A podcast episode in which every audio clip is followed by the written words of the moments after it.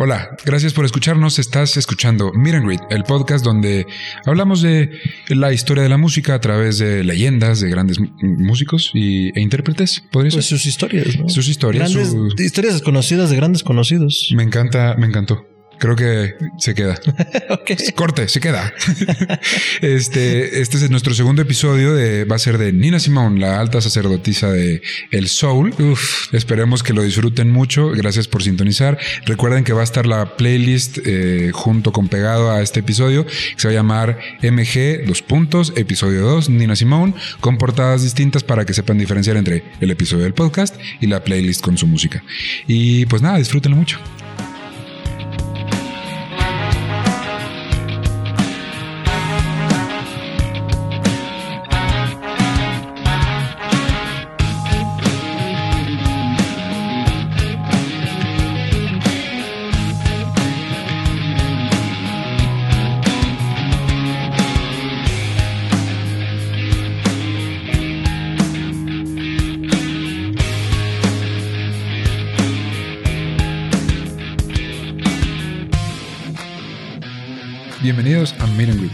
Podcast en el que Ricardo Medina le contará a su mejor amigo, Fernando Santamaría, la historia de la música a través de los íconos que la forjaron, las aventuras y desventuras de aquellos que soñaron con transmitir al mundo lo que sentían con sus notas y sus versos para acabar siendo inmortales. Inmortales. ¿Cómo estás, Nifer? Ah, bien. Qué bueno. Eh, ¿Una semana más? ¿Una semana menos? Eh, ¿Acaso importa? Entre la magia del podcast y la situación global, creo que ya los días no existen. Yo espero que para este momento ya Gatel no está, el coronavirus tampoco, no que tenga que ver una con la otra. Y Pero no quieres a ninguno de los dos. No quiero a ninguno de los dos y la situación está bien y todos somos felices en, un campo de flores, corriendo con mariposita. ¿Yendo a un concierto de Freddie Mercury? No, eso significaría, significaría que el que no está soy yo, güey. ok. Pero bueno, eh, ¿estás listo? No. Es una gran historia la de hoy. Espero. Ahí te va. A ver, listo. Ah, porque creo que no lo dijimos el episodio pasado, pero Fer no tiene idea. No, nunca sé de qué me va a hablar. No. Así que. Es una, es una bonita sorpresa. Son grandes sorpresas. Así que ahí les va. No cabe duda de que estamos viviendo tiempos complicados. Apenas unos meses antes de grabar este podcast, el mundo se conmovió por la noticia de que en Estados Unidos un hombre, un hombre afroamericano llamado George Floyd fue asesinado sin motivo aparente por un policía blanco y el país entero se envolvió en marchas y protestas que reclamaban por los derechos de la comunidad afroamericana y despertaron un viejo movimiento de derechos civiles que comenzó décadas antes. Y aunque este podcast no se trata de historia americana ni de opinión política o social, sí quiero contarles de alguien que supo unir esa misma lucha con su talento innato para tocar el piano. Alguien que luchó al lado de gente como Martin Luther King y Malcolm X por los derechos civiles negros usando su más grande arma, la música. Cito. Ella es sacerdotisa y líder, mística y científica política, bailarina, actriz, dramaturga y química. Nunca en mi vida he visto a una cantante ejercer ese tipo de control, ese tipo de manipulación benigna, como ella ese sábado en la noche. Hoy les voy a hablar de Nina Simone.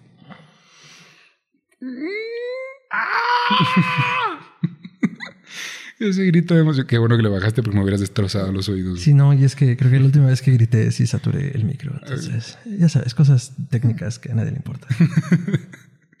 Ahí está. Sí conoces a Nina Simón, ¿no? Claro que sí. O sea, salve, viva Dios negro, gospel. Todo muy chido. La sacerdotisa del soul. La, sacerdotisa del soul. No, ya, por favor, dámelo todo. Pues ahí les va. Eunice Kathleen Wayman nació el 21 de febrero de 1933 en el pueblo de Tryon, Carolina del Norte. Fue la sexta hija de Mary Kate, una nieta de esclavos y ministra metodista errante, y John Divine, Divine Wayman, un padre luchón que tomaba trabajos de lo que fuera para poder traer comida a la mesa de sus ocho hijos. La pequeña Eunice, o sea, nuestra futura Nina, tenía una gran relación con su papá, quien tocaba la guitarra y la armónica para ella. John era un emprendedor que perdió todo en la Gran Depresión de 1929 como miles de personas y que poco después tuvo que dejar de trabajar en, trabajos físicos por una operación en el intestino, en la pancita. ¿En la pancita? Le dolía su panchita. y le tuvieron que lavar la panza. Sí. Ay, qué horror. Eunice de bebé o de chiquita lo cuidaba y su madre se volvió la fuente de ingreso para la familia. Era una madre disciplinaria y nunca mostró ninguna señal de afecto por sus hijos. Era una madre dura. Vieja escuela. Vieja escuela, nieta de esclavos, este, muy religiosa. No, y, creo que eso es importante, ¿no? O sea, saber cómo en el, en, en el momento histórico político en el que crece la mamá, pues bueno, no es que no les preocupara, pero era como lo mínimo indispensable para la sobrevivencia, ¿no? Y esto pues hizo a todas las personas de color que, que vivieron este periodo de tiempo pues muy duras. Súper difíciles. digo, actualmente muchas series lo registran, ¿no? Sí, exacto. Y bueno, la familia vivía en un estado de pobreza, eh, en un pueblo sureño que curiosamente no vivía una segregación tan severa como otros pueblos del mismo estado. O sea, Carolina se se, registran bastantes temas raciales, pero en este pueblo en particular no había, sí existía, pero no tan, tan arraigado como en otros lados. O sea, menos peor. Estaba menos peor. Los niños durante su infancia nunca entendieron ni que eran realmente pobres ni que existía el racismo. O sea, para ellos era como, güey, pues he comido en la mesa y nunca me han querido quemar vivo. Entonces. Solo por ser quien soy. Solo por ser quien soy. Sí existían, ahorita llegamos como a las reglas que aceptaban porque pues así era y no conocían otra cosa, entonces no lo ubicaban como algo malo, ¿no? Ok. Eunice era una pequeña genio. Su primer recuerdo fue cuando de bebé descubrió unas notas musicales en una revista y nomás con verlas comenzó a tararear. No, quiero aclarar que no quiere decir que tarareó lo que decían las notas, pero las relacionó con música y, empezó a le, le, nació pensar la música. A través de lo que vio, oh, lo que vieron sus ojitos. A los seis meses entendió lo que esas notas significaban y a los tres años aprendió a tocar el piano. Así por sí sola. Mientras su madre solo la dejaba escuchar y tocar música religiosa, su padre le permitía escuchar a Ella Fitzgerald y Louis Armstrong, introduciéndole un poquito al mundo del jazz. Cuando su habilidad para tocar destacó por encima de la de sus hermanos, Mary Kate, o sea la mamá, se la llevó de gira a tocar para las congregaciones en sus iglesias, porque viajaba alrededor del estado dando, predicando. La gente iba a los sermones solo para escuchar a la pequeña niña que tocaba el piano, y esto le gustaba, le intimidaba y eventualmente le comenzó a aburrir. Dijo, ah, pues qué padre que tocó esto, pero pues no es realmente lo que quiero tocar, ¿no? O sea, prueba superada, ¿qué sigue? Ajá. Órale. A los seis años, después de una presentación, conoció a dos señoras blancas que cambiaron el destino de su vida. Miss Miller le dio empleo a su mamá como apoyo doméstico y Muriel Mazanovich le comenzó a dar clases formales de piano. Miss Mazzy, como Yunis le decía, se volvió su mamá adoptiva, mentora, o sea, ella le daba todo el cariño que su mamá de verdad no le daba o sea, una la cuidaba y la otra la papachaba. Ajá. Y era maestra de piano clásico, entonces le enseñó a hacer lo que ella pues, realmente amaba, ¿no? Em, ella también le enseñó a Bach, quien se volvió su ídolo máximo. O sea, para ella Bach era más que Beethoven, más que Mozart, más que cualquier Algo tiene Bach. Tengo muchos conocidos que escuchan a Bach. No, no sé, a la gente le gusta. yo, no, yo no pretendo ser un, un este, melómano entendido pues, de por qué Bach es mejor que otros, pero tengo, sé que a mucha gente le gusta por encima de otros compositores románticos o barrocos. No sé, algo tiene su música. También ella, o sea, lo así era como wow, ¿no? Eh, y también le enseñó a ser un intérprete de verdad, cómo hacer reverencias, las, las posturas correctas, cómo se comporta la gente en un concierto artístico de música. No en un concierto en un concierto. Sí, sí, o sea, la etiqueta de ir a una sala de conciertos. Así es. Oh, oh, oh, sí, eh, también misma sí era algo estricta. Espera, espera, espera. El, whisky. Para los que están en Spotify, le dio un, trago a lo que es whisky, pero llamaremos coñac. Ah, sí. coñac en un shot de cráneo. Ajá. Ah, porque es lo que se puede. Eh, Miss Massey también era estricta. Si se equivocaba en una pieza musical, la tenía que repetir 10 veces. Y Nina adoptó esa costumbre después, muchos años después, con su banda. Así que te equivocaste, la hacemos 10 veces. Oh, wow. Bueno, es que, digo, para los que no. Todos disfrutamos de la música, pero a veces no tenemos como bien entendido todo el proceso creativo y disciplinado que es. Eh, Whiplash, me dicen, no lo he visto, hashtag dicen, que refleja mucho eso, ¿no? El nivel de disciplina que se debe de tener para dominar cualquier arte, dominar cualquier oficio, disciplina, profesión, pero la música, o sea, ahora, ahora lo entiendo. Si dices que, a Nina se le quedó esto de la infancia, pues por eso sus piezas son con esta fuerza. Es que cuando conoces cómo hacerlo, ya nada más le imprimes toda esa pasión. La música no es como, ah, vas a agarrar la guitarra y, uh, dos, tres, cuatro. No, o sea, hay todo este estudio detrás de todos los músicos que cuando ya conoces así tu pieza, tu, tu, tu, tu sonido y tu instrumento, ya solo te dedicas a, a meterle la pasión ahora sí. Exacto. Y boom, explota. Pero hay un, todo un estudio y teoría detrás, ¿no? Pues bueno, durante esta época, Eunice tuvo sus primeros impactos con el racismo, ahora sí. Siempre que acababa una lección de piano con Miss Massey, se compraba un sándwich y un refresco de naranja. rico, una fanta.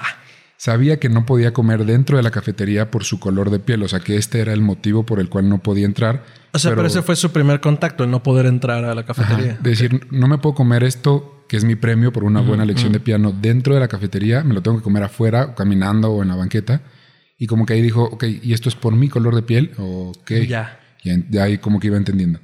Y el otro fue que eh, se hizo amiga del hijo de Miss Miller, la primera señora que les había platicado, la que empleó a su mamá.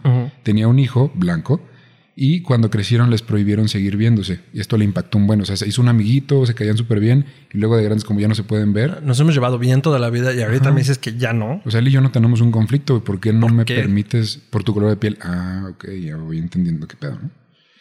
Y eh, bueno, sí, sí, sí hubo un gran impacto. Miss Massey, Miss Mazzi, Mazzi no es italiano, Miss Massey, ¿Cómo se escribe? Masaran- Masanorovich, algo así. Es como.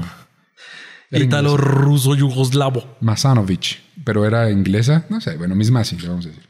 Le dio lecciones de, de piano hasta que cumplió 10 años y entonces organizó una colecta de dinero para que pudiera seguir estudiando profesionalmente en un instituto. Incluso organizó un recital para 200 personas gratis como agradecimiento a los que sí donaron y en este sucedió el primer acto de protesta de Eunice Wayman. Verán, durante el recital sus padres estaban sentados en primera fila, todo bien, y en eso, de la nada, los movieron hasta atrás del foro para sentar en su lugar a una familia blanca. Eunice, viendo esto, se negó a tocar una sola nota hasta, hasta que regresaran sus papás a donde estaban. Cuando por fin lo logró, y ahora sí, de manera bastante incómoda, fue que empezó el recital. O sea, se negó a tocar nada, lo que fuera, güey, hasta que sus papás los regresaran a donde estaban, que era en primera fila. Entonces, muy bien por ella. También durante todo este episodio veremos que la vida amorosa de Nina Simone estuvo llena de aventuras y desventuras. Y el primer príncipe azul de este cuento fue un chico del pueblo llamado Edney Whiteside. Fue un amor fugaz ya que Eunice se fue a estudiar la prepa, un internado de música y artes en Carolina del Norte, y ahí estudió para convertirse en la primera pianista clásica negra de la historia. Ese era, su, ese era su sueño. Su hit. O sea, ella decía, yo quiero ser la primera mujer negra que sea pianista clásica. Clásica, concertista. Ay, Así güey. es. Se, sí se escribía diario con Edney, con su novio, noviecito, pero algunas personas cercanas a ella después en el instituto comentaron que también Ajá. comenzó a salir con una señora ahí en la, en la prepa. Ella con una señora. Eh, poco antes de graduarse se enteró que Edney había estado saliendo con su mejor amiga en Trion y esto terminó su primera relación, aunque también influyó que Miss Massey quería que se fuera a Nueva York a estudiar a Juilliard, la mítica escuela de música. Ah, sí, sí, sí. O sea, el, Harvard de la música. Nada más el Harvard de la Ay, música. casualmente. Dos, tres ahí famosona, ¿no? Entonces, entre que quieren que me vaya a estudiar súper bien allá y como que este ya me puso el cuerno con mi amiga, dijo ya. No eh, tengo nada aquí, ¿no? no tengo nada que perder. Y así es como llegamos a 1950. El plan era atender a clases en Juilliard durante seis semanas y luego audicionar para obtener una beca en el Instituto Curtis de Música en Filadelfia. Hay otra escuela. O sea, no era para... O sea, Juilliard sí, pero solo unas semanas porque pues esta es mucha lana, ¿no? Sí. Pero si audiciono Es y aprendo y practico ahí, me puedo ir a Curtis en Filadelfia y ahí sí me quedo con la beca, ¿no? Claro, además una semana en Juilliard no le hace daño a nadie. Exactamente. Bueno, pero luego llegaremos a eso. Durante el verano previo a empezar las clases en Nueva York, Eunice conoció a un chico latino con quien empezó a salir que de cariño le decía niña. Niña. Niña de, de chavita. Ajá, mi niña, ¿no? Niña. Ajá. Niña. Esto niña será Simón. importante más adelante. Ah. Ajá. Conectando los puntos rojos. Mis dos neuronas, güey. Mis dos ardillas. Cuando vinieron, eh, cuando llegaron las clases de Juilliard, o sea, no hubo problemas. O sea, las pasó, todo súper cool. Sí, se o sea, fue. que el único problema es lo que le pasa a muchos niños talento o muchas personas con grandes talentos. No tienes dinero. Exactamente. Pero pues en Juilliard no hubo bronca, entró, audicionó, practicó seis meses, se regresó. Bueno. Se fue a audicionar ahora sí a Philly para conseguir la beca. Su familia, de hecho, se había mudado a Filadelfia. Dijeron, obviamente la van a aceptar y para estar cerca de ella nos mudamos para allá para estar con ella. Para Nueva York, Julia. A Filadelfia. Pero so- son de Filadelfia, ¿no? Eso No. te entendí ahorita. Ellos son de Carolina del Norte. Ah, ya, ya. sí. Ella fue rápido a Nueva York como para practicar Sí, sí, sí, sí, y sí. se fue a Filadelfia junto con su familia. Ah, ok, es que ahorita dijiste, estaban en Filadelfia y yo, pues, perdón, soy pendejo. No, no te preocupes, te perdonamos. El público. Oye, Eh, su familia se mudó para allá para estar con ella y la audición la describieron después como, cito, muy buena. Sin embargo, Eunice fue rechazada. Años después. de Filadelfia. De Curtis, del Instituto Curtis de Filadelfia, de la música. O sea, ¿Pero no, qué les pasa? no solo no le dieron la beca, no la No la dejaron entrar. aceptaron. Punto. Años después, tanto Nina como su hermana mayor declararon que no fue porque no diera el ancho, obviamente, sino por ser una mujer pobre y negra. Y la combinación de esos tres factores destruyó eh, de momento los sueños de Eunice y ella jamás olvidó este tema. Fue súper traumático para... Bueno, las universidades, los profesores universitarios no han cambiado mucho. No, y es una pena porque, güey, digo, ya llega, este, este arco se cierra después de una manera bastante cool, pero por el momento dices, pues, estuvimos a punto de no darle una oportunidad a alguien Ajá. que pues era una genio, por temas que, Por una pendejada. ah, por o sea, temas por pendejos. pendejadas. Ujú. ¿Cómo es? Y eh, se quedaron en la familia, tanto la familia como Nina se quedaron en Filadelfia y había que comer. Así que consiguió algunos trabajos, principalmente de acompañante en un estudio de música. Si tú tienes un estudio y llega alguien a querer cantar, pero no toca el piano y su música tiene piano, tú traes a alguien y esa persona. Como músico de sesión. Ándale, Ajá, así como te músico pagamos. Ahora sí que en, en el argot musical de México, eh, huesero. Ándale. Andas hueseando las rolas. sí, pues porque tienes que sacarlas de un momento para otro, no, no importando para quién toques. La ventaja es que ella tenía una educación cañona, entonces le ponían la partitura enfrente Sí, y sin lo tocaba sin broncas, ¿no? Ahí también aprendí un poco de unas rolas de jazz. Ganó suficiente dinero como para mudarse sola y comenzó a dar clases de piano. Y no le iba tan mal, pero no sentía que perteneciera ahí, güey. O sea, dijo, yo, mi sueño es otro, yo no soy para, yo no estoy para dar clases, yo quiero brillar en otro tema, ¿no? Y quería tocar música clásica en grandes teatros como el Carnegie Hall de Nueva York. Que El para- Carnegie Hall. Carnegie. ¿Carnage? Carnegie. Sí, Carnage es más acá. Carnage. Carnage es más como de Carnage contra Venom. Ajá, no, es este Carnegie, Carnegie Hall de Nueva York, que para los que no sepan es un teatro legendario súper cool en Nueva York donde Sí, o sea, te presentas ahí y el mundo es tuyo, en Exacto. teoría. Si eres alguien en la teoría. música, Pasaste por ahí. se supone es que has pasado por ahí. Uno de sus estudiantes le dijo que había mucho trabajo en bares por los muelles y que pagaban bastante bien. Ella fue y consiguió un trabajo eh, por un verano en un club nocturno llamado Midtown Bar and Grill en Atlantic City. Hoy. Así un bar así rascuachón. Sí. Este trabajo era algo que su mamá jamás aprobaría. Y el miedo de que descubriera que estaba tocando en los bares del diablo hizo que inventara un seudónimo. Su alias y nombre artístico a partir de ese momento fue Nina Simone. Para que no, no esté viendo en YouTube, Ricardo acaba de guiñarme el ojo. Sí, eh, pero de manera coqueta. sí. Ah, sí. A mí me dio miedo. Señor, me está lastimando con su ojo. Pero por eso Nina Simone, porque le daba miedo que sus papás se enteraran de que estaba tocando en bares de mala muerte y del diablo. Sí, porque nunca lo hemos hecho. Nunca nos hemos ocultado a nuestros padres bajo un seudónimo o aventuras estrafalarias. Exactamente. Pero a ver, el Nina obviamente lo toma del niña. Nina del niña del apodo y Simone por Simone Signoret, una actriz francesa que le encantaba ver en películas. Oh. Y de ahí Nina qué Simone. fino. Sí, súper cool. Y qué políglota, y qué multicultural. Me encanta todo. Sí, todo estaba súper cool. Así pues, Nina llegó al Midtown Bar, aunque nunca había ido a ningún bar en toda su vida, obviamente. O sea, dijo, ¿qué es esto, güey? Yo soy niña bien. Ahora, si nos están escuchando o músicos y han ido a tocar a bares, saben que llegan y le dicen, oye, pues, ¿qué quieres tomar? Como que la primera ronda te damos algo, ¿no? En los bares chidos sí te ofrecen de beber. Ajá. Y este era un bar chido porque le dijeron como, oye, pues, pídenos algo y la primera, pues, va por nuestra cuenta, ¿no? Qué buena onda. Y ella pidió un vaso de leche. Sí. Ay, no. Nunca. Yo me imagino al barman, güey, ¿de dónde voy a sacar Sí, leche? de, es que eso no tenemos. Pues yo quiero leche. Ok. Güey, pues lánzate aquí al, Anastasio. aquí al Oxxo. Un litro de leche, güey. Porque pues eso quiere. Sí. Entonces, súper bonita. Qué bonita.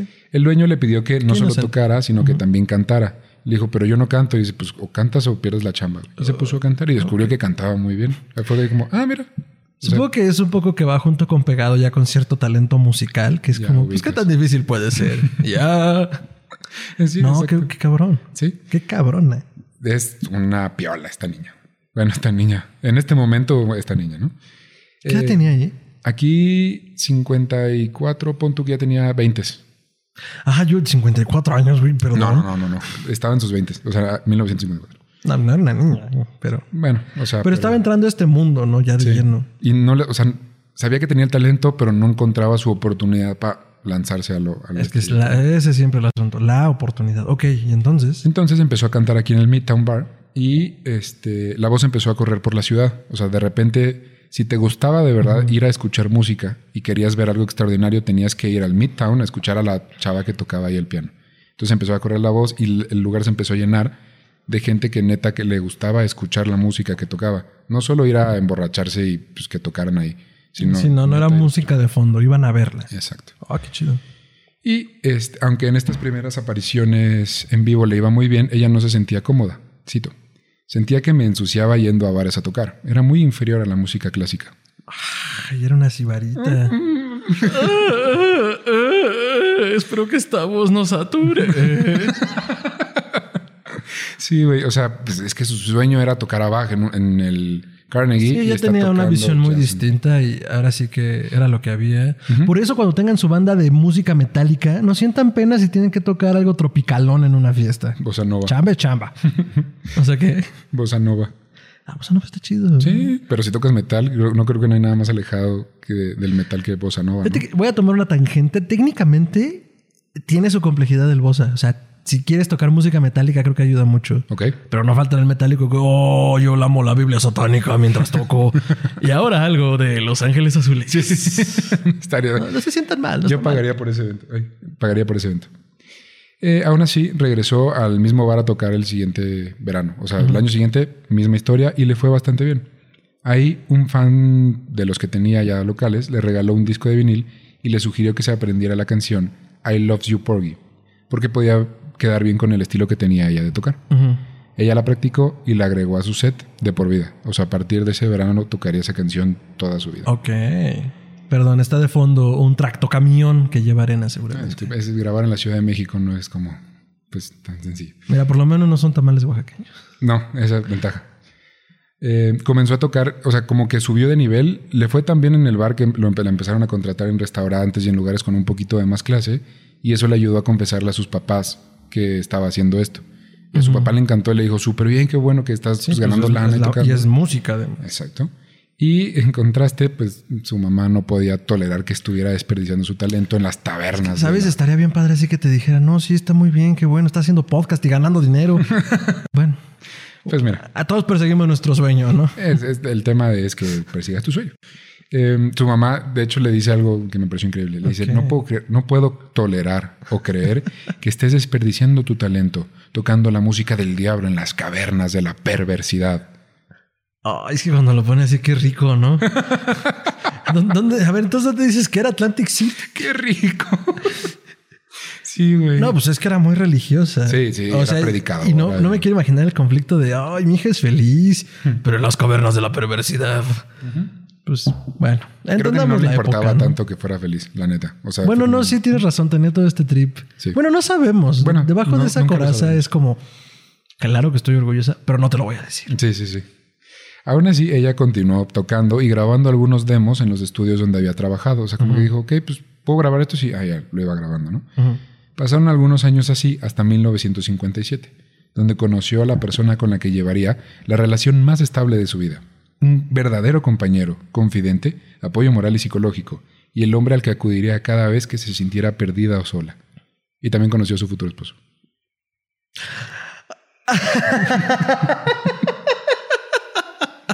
Aparte, notaron, tardé dos fracciones de Sí, segundo en entenderlo. Te voy a explicar. En el 57, mientras Nina tocaba eh, y cantaba en un bar, Alan Shackman, un guitarrista blanco que había tocado antes con grandes bluseros, Ajá. entró y pidió tocar con ella. Así como, oye, pues tocas muy chido y pues, yo toco música, ¿puedo tocar contigo? Y ella le dijo, sí, vente. Ujú. Describen su relación musical como, cito, algo casi telepático. Era como si estuviéramos conectados. Ella podía irse a un lado y yo inmediatamente sabía qué tocar y viceversa. Para los que nunca han tocado jazz o, o así, el jazz se basa mucho en la improvisación. Ah, sí, en- ¿nu- ¿nunca ha tocado? O sea, No, pues yo tampoco. No, pero, yo menos. pero he visto.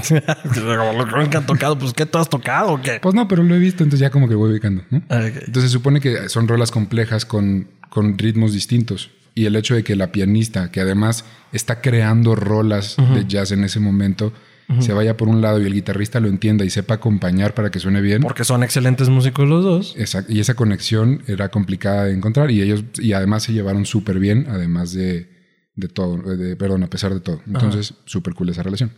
Quedaron de verse un par de, de días después en casa de Nina y tocaron música durante horas ese- ahí ese- en su casa. Así nació la amistad de Nina con Shaq, a quien le vamos a decir Shaq a partir de ahora. Shaq. Shaqman es mucho. Un día después, perdón, un año después, Nina conoció a Don Ross, a quien las personas cercanas a ella describían cariñosamente como un, cito, charlatán y una sanguijuela. Y era con cariño. Y eso era con cariño. Nadie entendía qué había visto Nina en Don, pero al poco tiempo se casaron. Y Nina luego declararía que no tenía recuerdo de la boda. Solo fue por el civil. Y dice, la neta no me acuerdo del día que me fui a casar con él. Así de irrelevante, o sea, como raro. Sí, sí, sí. Pero la verdad es que un tema de Nina es que siempre se sintió sola, güey. Siempre su gran tema era que se sentía muy sola. Entonces me imagino que esto fue como, Solo un paliativo, ¿no? ajá, es un acompañante y lo tengo ahí y existe. O sea, tengo algo que existe aquí y que es como me acompaña. Co- Como un mueble, Como un mueble, como un gato. como un perro. Ok. Se hubiera comprado un perro mejor. Pues sí. Fue durante esa época que alguien en Bethlehem Records en Nueva York, espero estar pronunciando eso bien, no sé si sigue existiendo esta, este estudio, pero si sí, y están escuchando, bueno, Bethlehem. Eh, en Nueva York escucharon sus Sí, demos. sí, están escuchando patrocinenos. Además, por favor, porque, bueno, no salen tan bien parados acá, pero los queremos. Gracias por darnos este primer disco, porque escucharon el demo de Nina y le pidieron grabarle un disco. Ella aceptó y grabó 13 canciones en un set que se convertirían en su primer CD, o bueno, vinil en esa época, que se llamó Little Girl Blue o Pequeña Niña Azul. Ujú. Le- o sea, la firma le dijo, te compramos los todos los derechos sobre este disco por 3 mil dólares. Y como era un montón de lana en esa época, dijo, va, Jalo. firmó y se deslindó. Esto va a ser importante un poco después. El disco fue un éxito, sobre todo por la canción que se aprendió gracias a un fan, I Love You Porgy, y se convirtió en un éxito comercial más grande de su carrera. O sea, esto fue lo que más pegó a lo largo de toda su carrera. Vamos a aprender también que, aunque tiene grandes piezas musicales súper así increíbles, en el momento en el que salían no eran tanto boom por diferentes temas. Ya lo abordaremos, pero la- la- el récord histórico de las ventas de Nina Simone no es exorbitante. Ok, ok. Ajá. Nina se mudó a Nueva York porque había más oportunidades ahí y se llevó a Don con ella porque pues era su esposo. Porque alguien tenía que cargar las maletas. Y para describir un poco la relación de estos dos, voy a usar una cita de la misma Nina algunos años después. Cito. Me casé con él porque me sentía sola, pero nunca pasó nada con él, no hubo sexo, simplemente no era bueno, era un asqueroso. La cita textual en inglés es creep, o sea, era un creep, que era así como un güey, así como, como- lo imagino así como una lagartija? Ajá. porque a mí me dan mucho asco, entonces como que, o sea, acepto tu existencia porque estás vivo, pero hazte para allá. Sí, un rarito. Un rarito. Bethlehem sacó Porgy como single, o sea, sacó el disco y luego sacó Porgy como single, algo Ajá. que se me hace medio extraño, pero ok. Y fue un éxito total. El estilo de Nina fue descrito, perdón, No, es que me quedé pensando que se te hacía muy extraño. Pues es que según yo las disqueras funcionaban en ese tiempo de que... O sea, se te hace raro que haya sido primero el álbum y luego el, el single. según yo es el single para hacer ajá, emoción exacto, por el disco exacto, y luego el disco, ¿no? No, y ver también si pega, porque si sacas el single y no pega, pues no te avientas la producción de un disco completo. Sí, tienes razón, está raro. Entonces eso se me hizo raro. Eh, el estilo de Nina fue descrito por el crítico Stanley Crouch, con quien yo tengo un conflicto porque tiene opiniones muy, eh, muy radicales, güey. O algo es impresionante o algo es una tremenda mierda para él. Entonces, bueno, a lo mejor luego hablamos de él. Pues, ¿te acuerdas de Ratatouille? Ajá, Algo así. algo así. Entonces Stanley Crouch la describe así. Cito. Ella descubrió cómo resolver el problema de la aviación en la música. ¿De la aviación? Ajá. ¿Qué hace a un aviador un aviador? Un aviador levanta objetos pesados del suelo. Ella podía hacer eso musical y emocionalmente. Ella podía tomar un sentimiento y levantarlo del piso y dejarlo ahí. Esa es su descripción de su estilo. Pues, qué sencillo, pero me gusta como lo dice. Sí, Ok. está cool. Eh, después del éxito de su primer disco, Columbia le, ofre- le ofreció un trato y firmó con ellos. para hacer pues un montón de discos, ¿no? También consiguió tocar en su primer teatro, teatro grande, el Village Gate de Nueva York, donde Woody Allen le abrió el concierto. Imagínate lo bizarro que está. Woody Allen. ¿Por qué, ¿Por qué Woody Allen le abrió el concierto? No sé. Era un dato que aventaron así y dije, esto... Me parece interesante me saberlo. interesante. Eh, su música en vivo era maravillosamente impredecible. Cito. Nunca sabías lo que iba a hacer. Empezaba con riffs de Bach y luego saltaría a acordes de jazz. Tenía arreglos musicales muy inusuales. Si escuchan su primer disco, son rolas de jazz, o sea, fundamentalmente es jazz, pero de pronto se va como que a música clásica y empieza a tocar el piano como si fuera un, con- un concierto clásico y luego regresa al jazz. Entonces está bastante cool ese primer El disco. jazz tiene esa cualidad. Uno no sabe qué estás tocando y de repente ya puede ser una cumbia. Entonces, Exacto. Ajá. Sí, no me- sí. También era muy temperamental. Se negaba a empezar a tocar hasta tener la atención completa de la gente del lugar. wow. Ella no iba a entretener, ella iba a dar conciertos. Y estaba atrapada entre ser una performer o una persona que entretiene a- y ser una artista. La di- yo, yo la diferencia la entiendo como si eres un artista, tú estás dedicado a tu arte y las personas van. Sí, sí. Es como, es como pintar un, un cuadro y, y lo pones en una galería donde es la pieza principal y la gente va a ver ese cuadro. Exacto. Que los demás que pueden ser de tu obra o de otros, que están como, ah, mira, también ese está bonito, pero vienes a ver la pieza principal. Exacto. Era una sibarita, lo sostengo. Wow. Sí. Wow, wow, wow. ¿Qué es una sibarita? Disculpen mi ignorancia, pero es palabra nueva para Rich. Ay, pues no sé. Yo lo utilizo y lo entiendo como estas personas que o sea, hacen un contenido, hacen un consumo de un contenido cultural y, o artístico muy elevado. O sea, Ah, son sí. muy exigentes. Ándale, exacto, tal cual. Digo, si sí es, súper sí. Esperemos que sí. Seguro estamos diciendo sandeces como siempre, entonces Sí, ahí pongan en la caja de comentarios. Pues la RAE define. Sí, a ver, Fernando eres un pendejo y Sibarita es esto. Seguramente va a pasar, no pasa nada. Pero gracias, estamos aquí para aprender igual que ustedes. Yo vine a aprender. Eh, tenía actitudes bien pesadas. Cito. Parte de la emoción de sus conciertos era primero si sucederían, porque solía llegar muy tarde, y luego si podría dar el concierto sin un incidente. Nina regañaba a la gente por no prestar atención, por hacer ruido, no, hacerlo, no agradecer lo suficiente a un autógrafo o cosas así. Incluso empezó a llevar guardaespaldas, pero no para protegerla a ella de los fans, sino para proteger a la gente de sus arranques de enojo, güey. Para proteger a los fans de ella. Sí. Se me ocurren tres actores mexicanos que necesitan ese servicio. Sí, A mí no me vas a faltar al respeto. Sí. Sí, Chiste local. Yo tenía mi música y si no la querías escuchar, vete a tu pinche casa. Ah, Yo me veía Ah, bueno. como una de las personas más talentosas. Hasta donde yo entendía, yo me rebajaba a tocar para ellos. Si no podían escuchar, a la chingada. Pensaba que necesitaban que les enseñara porque no sabían escuchar. Nina Simón, unos años, muchos años después. Sí, güey. Es que sí, es, es mi wild animal. Sí. Es como en mi nuevo libro, ¿Cómo trabajar en... ah, quítate pendejo, yo lo hago. Te enseño cómo trabajar en equipo. En mi nuevo libro, yo no te voy a educar el oído, cabrón. Te enseño cómo escuchar música clásica. Literal. Madres. Sí. Em, comenzaron a, a salir los discos con la nueva productora y ella se de pronto se convirtió en una estrella, güey. O sea, estos discos como que le empezaron a ganar mucha lana y ella de repente fue como, ¿qué? O sea, pensó como que, que este es un sueño. O sea, yo nomás grabé canciones, güey, y de O repente sea, hice lo que me gustaba y me están pagando por me eso. están pagando. El futuro está aquí. Sí. Compró un Mercedes-Benz y se mudó a un departamento en Central Park. No sé si ubique Central Park. Ah, el que es más chico que Chapultepec. Ah. No es cierto, amigos de Nueva York. Saludos a Manhattan. Saludos y besitos. También comenzó a hacer tour, eh, llegando hasta el mítico Copacabana. Y también tocó en el penthouse de Playboy de Nueva York. ¿Qué? Ambos- O sea, ya estamos en las grandes ligas. Ya llegó a las grandes ligas y lo describe así como de, ¿qué pedo? O sea, acabo de tocar en un penthouse lleno de mujeres semidesnudas y un güey en bata. ¿Qué? ¿Qué? ¿Eh? ¿Is this real life ¿Esto or is this pasando? fantasy? Nina no se lo podía creer. Pensaba que estaba viviendo en un sueño. Tocó y grabó su aparición en el Festival de Jazz de Newport y su versión de Little Liza Jane de esa presentación se hizo comercialmente muy famosa. El Festival de Jazz de Newport y el lugar al próximo al que quiero ir acabando esta pandemia, uno de los... Ay, pensé que acabando este episodio.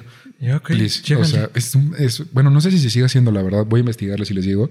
Pero ahí se, han pre- se presentaron todos, güey. Ray Charles, Nina Simone, Miles Davis, Louis Armstrong. Nombra un jazzista famoso legendario se presentó en ese festival. Quincy Jones. Quincy Jones. Varias veces, creo. Ay, siete jazzistas. Bueno, la neta es que es el único que me sé que no habías mencionado. Quincy. Tampoco me sé tantos. en Chet Baker. Bueno, podemos seguir. ¿Eh? No sé tantos. Bueno, no les quiero andar spoileando luego los episodios porque dicen, ah, ya lo habían mencionado, ¿no? En 1960 se divorció por fin de Don Ross, de la sanguijuela que traía ahí pegada. Del buró de noche. De del silla. armario. Algunas personas cercanas a Nina dijeron que comenzó a salir con algunas mujeres. Particularmente habían reportado que empezó a salir con una prostituta amiga suya llamada Kevin Macías. No hay fotos, pero No, ni las va a ver. Es que justo pensaba ahorita como la situación de los años. Ella siendo una mujer eh, afroamericana cantando. Ok, ya, ya tiene fama, ya tiene Sí. éxito. Pero lo que está esperando la industria, cualquier industria en ese momento, es un error. sí. Entonces, pues ponlo así, mujer, cantando, no debería estarlo haciendo, bueno, lo hace, lo hace bien, y luego que descubrieran que era bisexual o que estaba saliendo con una prostituta, Y ahí- o sea, era darle armas a la dictadura de la blanquitud. Sí. Y de hecho ella nunca habló de esto. O sea, sí, sí llegó a hablar de, de esta chica, de esta prostituta, pero nada más como amiga y que la admiraba, pero nunca como un interés romántico.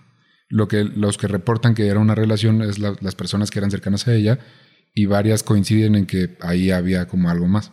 Ok. Es difícil rastrear si sí o si no, pero bueno. Sí, no, supongo que era muy cuidadosa con eso. Sí. Y es que su relación con la comunidad LGBTQ cambió a lo largo de los años. Al principio se había declarado públicamente incómoda cerca de esta, pero con el paso de tiempo llegó a cambiar su perspectiva porque la apoyaban mucho.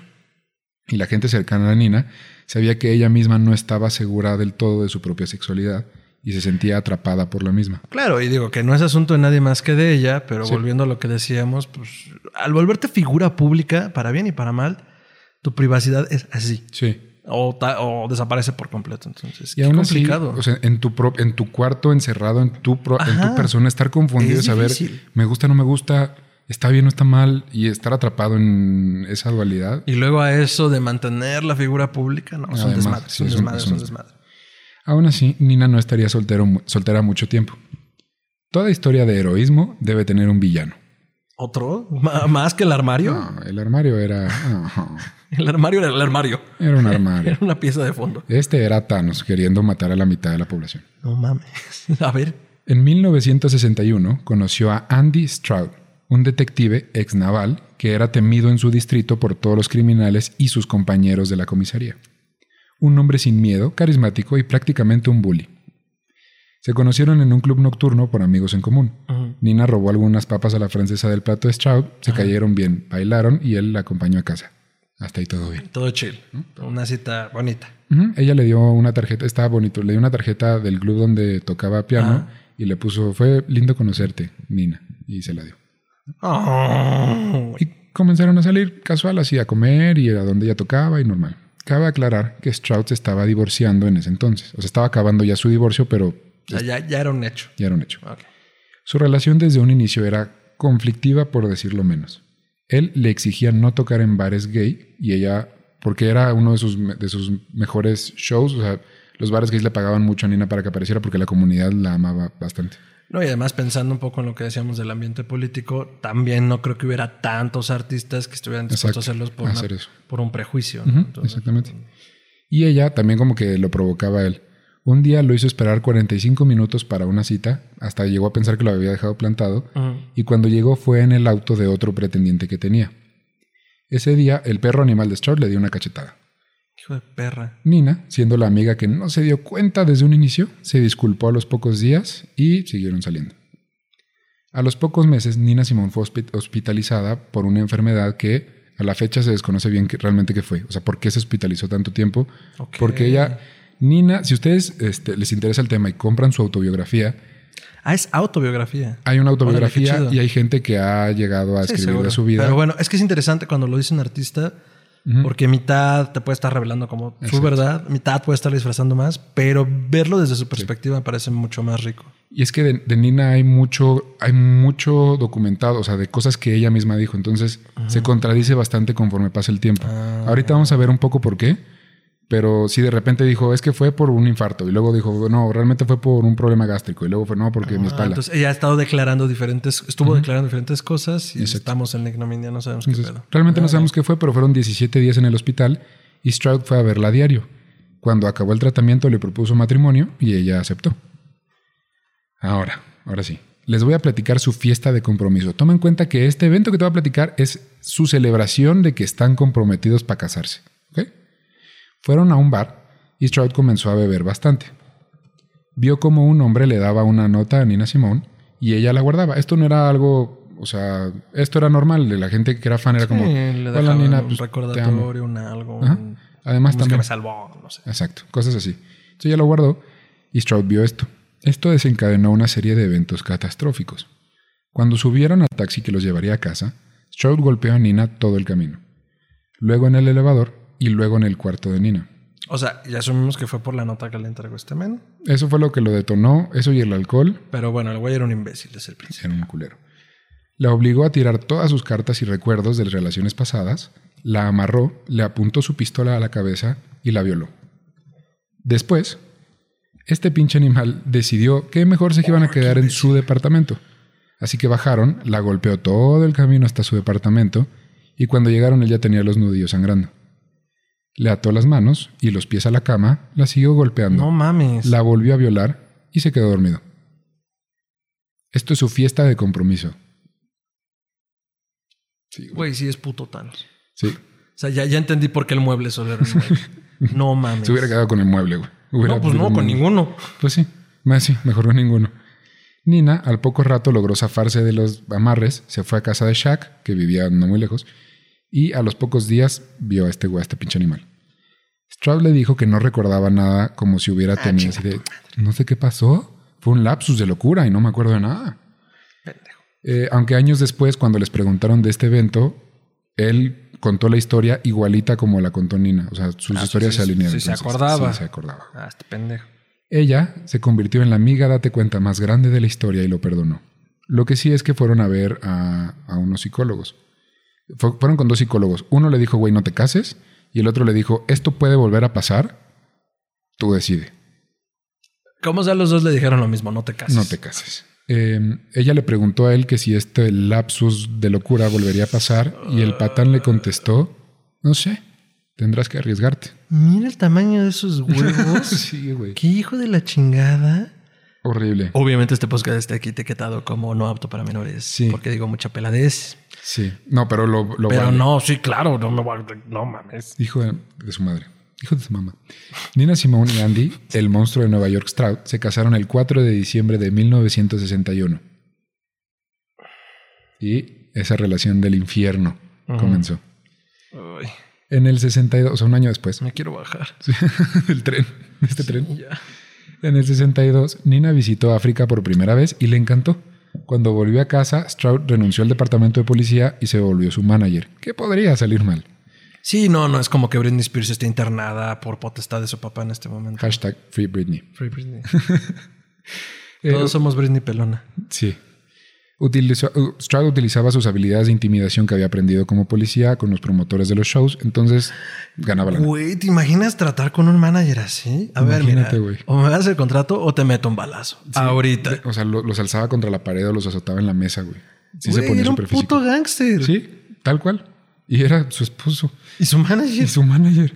No Eh, mames. decidieron salir de Manhattan y se fueron a vivir a Mount Vernon, un vecindario a las afueras de Nueva York donde vivían varias personalidades de la comunidad afroamericana. Ajá. Para pagar la casa, Stroud intimidó a Columbia Pictures Records, que es Colpix, o sea, el estudio de grabación. Colpix. Sí, Colpix. Eh, les dijo que Nina grabaría cinco discos, pero le iban a dar el pago por adelantado para pagar la casa. La casa era gigante, güey, o sea, era una mansión, güey. Tenía un estudio solo para que Nina pudiera grabar y trabajar ahí, que era también como un cuarto y tenía un closet. Oh, yo nací súper de cool. podcast. no quieren darnos uno. Ponte a tocar el piano.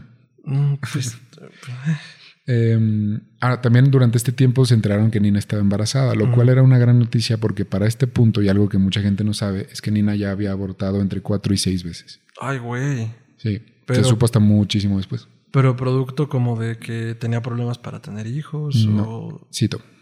Llegué a sacrificar todo por mi carrera. Fue para que no tuviera que dejar de tocar. Sí, güey. Ay, qué duro. Sus discos eran muy buenos, pero no llegaron a pegar tanto en las tablas. Lo que les digo, o sea, si ahorita los escuchan dicen, güey, esto es una obra de arte, pero pues no Pues vendían. en su momento no. En su momento no vendieron. El 12 de septiembre de 1962 nació Lisa Celeste Stroud o Lisa Simone, una bebecita. Es que está bien Sí, bonito. cuando naces, bebé. Hay fotos y está bien bonita. Sí. A no ser que se hace una deidad mexica, naces siendo adulto, pero Ajá. normalmente uno nace y es bebé. Sí. Este evento ayudó a evidenciar o afianzar algunas actitudes de nuestra nueva pareja del jazz. Simone Mm, mm, mm. De una diosa del jazz y un cabrón que se está aprovechando. y un pendejo. Sí, sí. no, no, no. A ver, hablemos claro. Simone tenía un problema de control. Si no estaba trabajando o grabando, estaba regañando a su staff porque no hacían las cosas bien. Su hermana fue a vivir un tiempo con ellos, pero Nina la corrió de la nada. Así, Ya no quiero que estés aquí. Stroud no dejaba que Nina amamantara a Lisa porque, cito, lo ponía celoso. ¿Qué? Sí. O sea, he oído que es algo recurrente en las familias, pero Pero espera, años, ya cuando Lisa creció un poquito, él le empezaba a decir como, tu mamá no te amamantó porque no te ama. Así. ¿todavía vive este güey? Sí. Vamos ah, por no. él, güey. Vamos Murió por hace poco. Hijo de la chingada. Sí. ¿Y le dolió? Yo espero. Ojalá. Súper sí espero. güey. Ojalá le dolió. Sí. chingada. Em, la agenda de Nina se volvió extremadamente cansada y agotadora porque este cabrón la traía trabajando 24/7. Es que es lo que te digo, era un cabrón que estaba aprovechando y era su gallina los Su momento. de oro. Exacto. Ah, Como tal cual. vamos, Ajá, Sí, vamos a la exprimió. ajá. Stroud puso una, una oficina de publicidad en la Quinta Avenida y su visión y plan estratégico funcionó, al menos comercialmente. Consiguió muchas fechas importantes, incluyendo el sueño de la infancia de Nina. Tocó por fin en el Carnegie Hall de Nueva York, aunque tocó jazz, pero tocó ahí. Ese concierto significó la vida para ella. Sus padres y Miss Massey estuvieron ahí. Ella tocó y cantó muy bien y se consolidó como una gran artista. Esa misma noche, al mismo tiempo que ella cantaba Little Lies at Jane, arrestaban a Martin Luther King en Alabama. Ahora, ahí va un poquito de esta parte. Hasta ahorita no lo he tocado, pero ahora aquí es cuando entramos duro en el tema de, de la lucha de derechos civiles. Nina seguía la- esta misma lucha de cerca, pero no se había involucrado activamente hasta que conoció a su mentora, Lorraine Hansberry. Era una hija de activistas y la primera autora afroamericana de una obra de Broadway. Ella escribió una obra de Broadway y salió y fue la primera. Ella impulsó a Nina a que participara más activamente en las protestas y en la lucha en general. O sea, como, güey, involúcrate porque es nuestra gente y necesita nuestro apoyo nosotros que tenemos voz. Claro, o sea, aprovecha este poder que tienes por tu arte para mandar un mensaje. Wow. Nina estaba entusiasmada, pero no compartía la idea de Martin Luther King de una lucha pacífica o no violenta. No, pues sí. Me queda claro sí. que no. Ella quería conseguir lo que, lo que querían, o sea, lo que estaban buscando de cualquier forma necesaria. Ujú.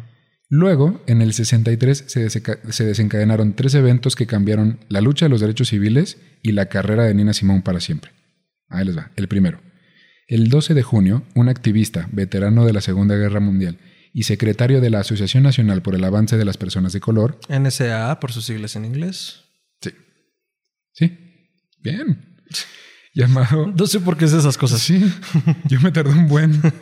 llamado Medgar, Medgar Evers fue asesinado afuera de su casa por un miembro del Ku Klux Klan mientras llevaba camisetas con la leyenda impresa Jim Crow must go o Jim Crow debe irse, haciendo referencia a las leyes de segregación en el sur de los Estados Unidos, que sí terminó de abolirse en el 65.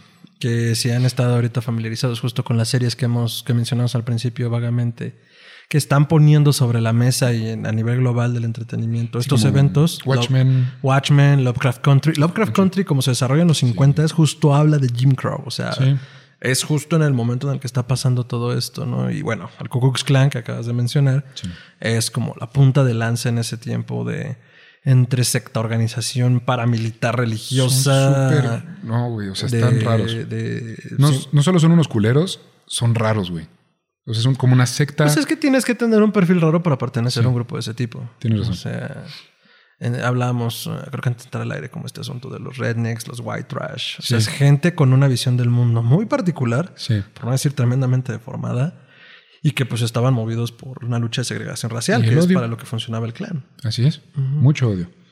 Ese fue el primer evento. El segundo fue que en el, el 28 de agosto, Martin Luther King organizó una marcha pacífica en Washington, D.C. por la lucha de los derechos civiles, que culminó con el aclamado discurso I have a dream o tengo un sueño. Nina se sintió porque no la invitaron.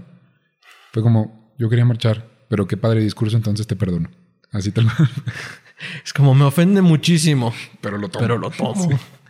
Y el 15 de septiembre de ese mismo año, cuatro miembros del Ku Klux Klan plantaron una bomba de tiempo con 15 barras de dinamita debajo de las escaleras de, un- de la entrada de una iglesia bautista afroamericana en la calle 16 de Birmingham, Alabama. O sea, ve a qué grado tiene que llegar tu odio para que en un día que representa la paz para una congregación religiosa, que es como ir a la iglesia, Sí, o sea, puntos intocables en ese sentido, ¿no? Que hablamos como en términos incluso de agresión, que es como, o sea, hay cosas que no tocas. Decían los mafiosos, ¿no? La cosa nostra. Ah, sí. Ni mujeres, ni niños, ni drogas. O eran cosas intocables. ¿no? Exacto. Entonces estos güeyes ni No siquiera tienen un código de, de- de nada. O sea, eran terroristas tal cual, güey. Terrorismo doméstico. Ándale, sí, eran terroristas.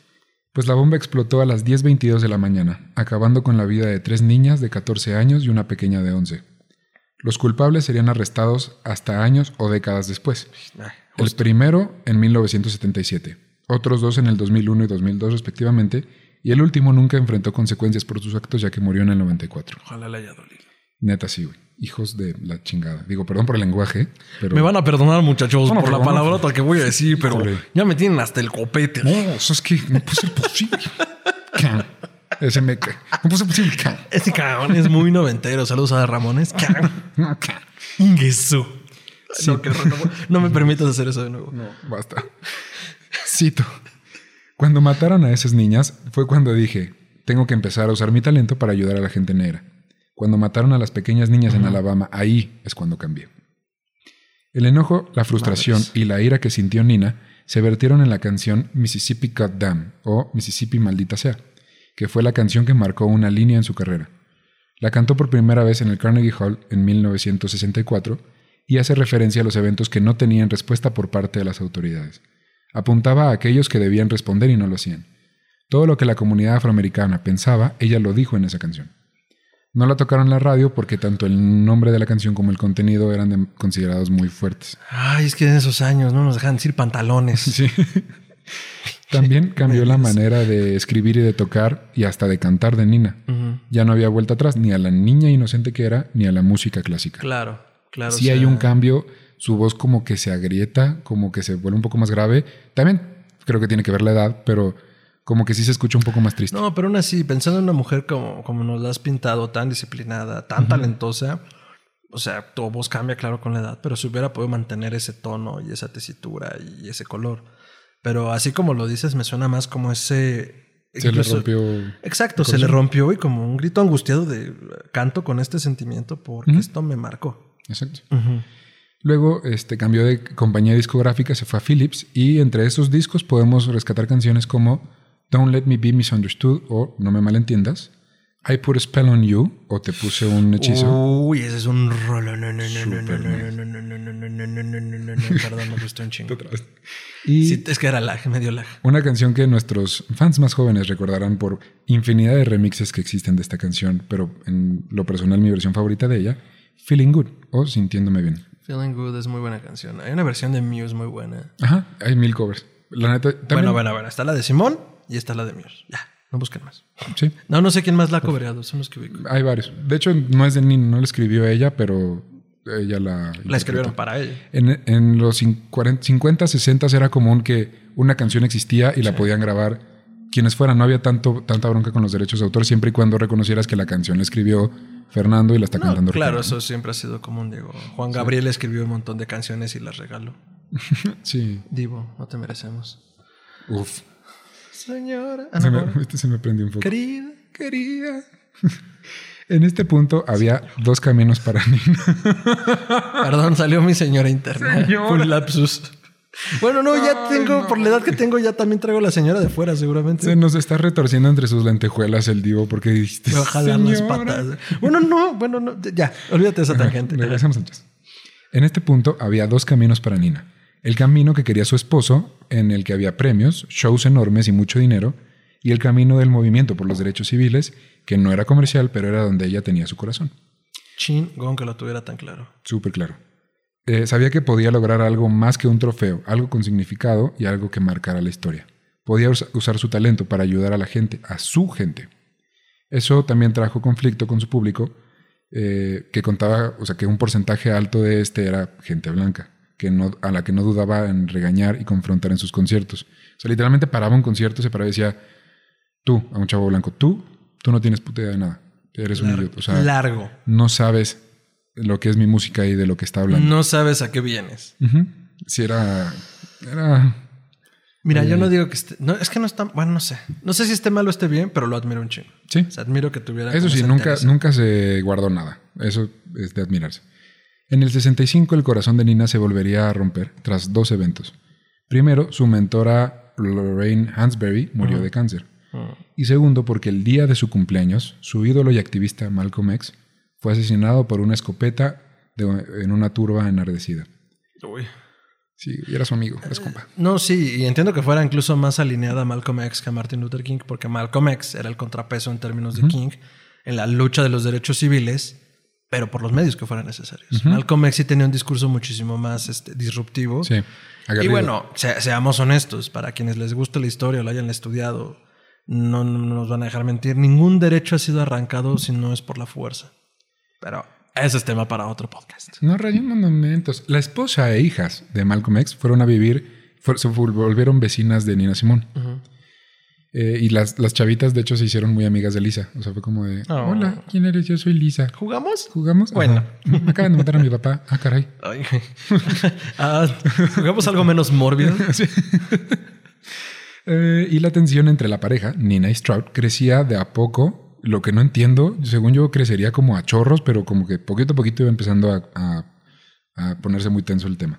A, a ver, otra vez, ¿qué, qué sería chorros? Me perdiste. La tensión de entre la pareja, güey. O sea, Ah, ya, Lisa ya, ya, y- ya, Lisa, Nina y Stroud. No, bueno, es que también piénsalo. O sea, en este proceso de sometimiento, seguro este cabrón hizo muy bien su trabajo y de uno u otro modo. ¿no? ¿no? y además eh, recordemos la época, todavía era un proceso, por muy empoderada que estuviera Nina, había una serie de comportamientos imp- improntados para las mujeres que seguro eran muy difíciles de Sí, romper. Entonces, sí, 100%. Eh, ella empezaba a resentirlo ya demasiado por la sobreexplotación y los abusos físicos y verbales del miserable de su esposo, pero la idea de dejarlo le dolía por el tema de que ella siempre se sentía sola, güey. Es como, ok, sí me caga, pero si no me quedo es sola... eso, estar sola. ¿no? Ay, qué feo. Sí. Eh, mientras tanto, le invitaron a tocar en la famosa marcha pacífica de Martin Luther King, Selma Montgomery. Hay, de hecho, una película que salió recién y ganó un Oscar. Se de- llama Selma, ¿no? Selma, eh, donde participa John Legend. Cuando gana el Oscar por mejor soundtrack, creo, agradece a Nina Simone y la, la menciona. Uy, lindo. Eh, bueno, pero en esta marcha ya fue y compartió taquilla. Al final hubo como un concierto y compartió taquilla con Sammy Davis Jr., Tony Bennett. Pero Nina fue la que se llevó la noche, güey. O sea, fue como su La presentación. estrella. Fue estelar. Cool. El ambiente ahí era súper tenso. Llevaban guardaespaldas todo el tiempo y en el hotel le recomendaron mantenerse alejada de las ventanas. Porque, pues ves que no era. Uno nunca sabe. Sí, no está de más. No sabes cuándo te pueden disparar. En privado, eh, Nina sufría un poco por su apariencia, sintiendo, bueno, no un poco, no, perdón, sufría un chingo por su apariencia. Sentía que ella tenía todos los rasgos que le habían enseñado a la gente a rechazar. Así que un día ella decidió, ella rechazar las enseñanzas de los demás y comenzó a usar atuendos que disque- disque- discrepaban, perdón, discrepaban con lo que era considerado normal en esa época. Fue la primera celebridad afroamericana en utilizar el afro natural en lugar de una peluca. También comenzó a usar vestimentas africanas típicas. Se involucró cada vez más en acciones de protesta y activistas famosos e importantes de la época se volvieron sus amigos, no solo con Malcolm X, sino con muchos otros que no son tan famosos, pero aún así siempre iban a su casa y platicaban. Su casa recibía las grandes mentes artísticas, políticas y sociales de esos tiempos. Aunque Nina mostraba ideas violentas como responder con fuego o envenenar presas de agua. Insisto, no voy a decir que, no- que esté bien o esté mal. No me toca juzgarlo porque yo no estoy en una lucha así. Pero mira el tamaño de esos ovarios. Sí, güey. wow. Me imagino que estos cuates que decían como, es que tiene que ser pacífica para que nos peleen, y de repente escuchan, vamos a envenenar presas de agua. ¿Eh? Pues es que, güey, o sea, esta es 2020, Ricardo. Yo y sé. esa lucha sigue. Imagínate. Entonces sí entiendo que sea como, güey, ya la chingada, que arda Troya. Digo, te empezaste tu programa con algo muy emotivo y muy fuerte. Que acaba de pasar hace meses. Y ardió Troya. Y ardió otro. Y que ha cambiado. ¿Qué está cambiando? Ajá, ese es el punto. Después, de- o sea, esto, esto, ¿esto en qué año fue? Estamos en el 65, 66. 2020. Ahí lo dejamos. Sí. Después de Mississippi Goddamn o Mississippi Chingada Madre, Su contri- Era 97.7 Mississippi, chingada madre. Chingada por madre. Su contribución más importante a la lucha fue la canción Four Women o Cuatro Mujeres en 1966. Una canción que describe a cuatro mujeres afroamericanas que viven distintas vidas y que encapsula el problema que vivía América en esos tiempos. Y un poquito ahorita. Poquito. ok. En ese, en ese momento solo la comunidad afroamericana podía entender el verdadero sentimiento detrás de la canción, pero ni así las tocaron en las estaciones, ni siquiera en las estaciones negras, porque existía la radio negra. Eh, de- así no la tocaron en ningún lado, por eso no fue comercial. Pero sí se hizo famosa porque fue como, güey, esto está... Pues pasó a canción". ser como una suerte de himno, ¿no? Fun digo, fact, ah, También entiendo que las estaciones se, se limitan. O sea, si ya con el hecho simplemente de estar segregadas para transmitir solo para gente negra y luego pones una canción así de disruptiva, eh, vas a tener el clan afuera. O Sí. sea, no, no los entiendo. No todos son. No es tan fácil tomar las armas en una, sí. En una lucha de ese tipo. Sí, o sea, la puedo poner, pero ponerla significa perder la voz que ya tenemos, que conseguimos. Deja en la tú la voz, insisto. Tener al clan afuera con bombas molotov dispuestos a quemar la estación Sí, con gente dentro. Está muy cabrón. Sí, está duro. Nina sí se enojó, pero dijo, ok, bueno. Sí, Supongo que lo entendió. Fun fact que creo que ya más o menos ubicamos, pero a Nina Simone no le gustaba el jazz o el blues, aunque siempre se le ubica como una cantante de jazz o blues. Sí, eh, cosas de la vida. Lo tocaba para la gente, pero ella no lo que amaba era tocar música clásica. Bueno, es que sí, ese siempre ha sido su tema. Ajá. Solo escuchaba estos géneros si los tocaban los grandes intérpretes de los géneros, como Miles Davis o Duke Ellington, o sea, Ellos saben lo que hacen. Ajá. Y si voy a ver a un Louis Armstrong es porque él sabe tocar jazz y entonces sí me gusta. Pero si no, no lo Es, escuchamos en es su cosa, ¿no? El agotamiento que causaba Stroud comenzaba a dejarle marcas. Un día este perro animal la encontró poniéndose maquillaje en el pelo y grasa de zapatos en la cara. Un comportamiento cuando menos extraño. Él, obviamente, siendo un imbécil desconsiderado, la dejó ahí y no hizo nada. Cuando Nina regresó a casa, porque esto fue como en un tour, cuando Nina volvió a casa durmió tres días seguidos y este sería el primero de varios ataques mentales y de estrés que definirían el resto de su vida. Ah, o sea, estaba teniendo una crisis nerviosa. Tuvo una crisis nerviosa y fue el primero de muchas cosas que luego empezaron a pasar. Ahorita se los cuento, pero sí. Uy. Y este güey no hizo nada, que es un tema que, que creo que en este podcast vamos a tocar mucho.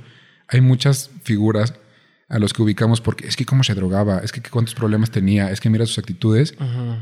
Y sí, pero también tiene un poco que ver que aunque son personas que están enfermas, en este caso estamos empezando a ver síntomas de una enfermedad y la gente de su alrededor no está haciendo el más mínimo esfuerzo por ayudar.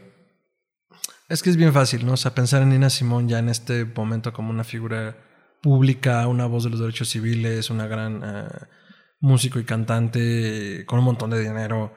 Pero el- todo el proceso que tienes que llevar para llegar ahí y todos estos problemas, digo, ahorita ya lo sabemos por la autografía, Sí. por el estudio, por la gente que ha investigado, por lo que ella misma haya dicho. Pero mitad que puede entrar en enfermedad, mitad que son enfermedades también mentales derivadas del, del peso de la fama. Sí. Dices, madres, ¿no? Pues claro, es algo que hay que tener pues consciente. Sí, y si ves estas cosas en gente cercana, echa la mano, ¿no?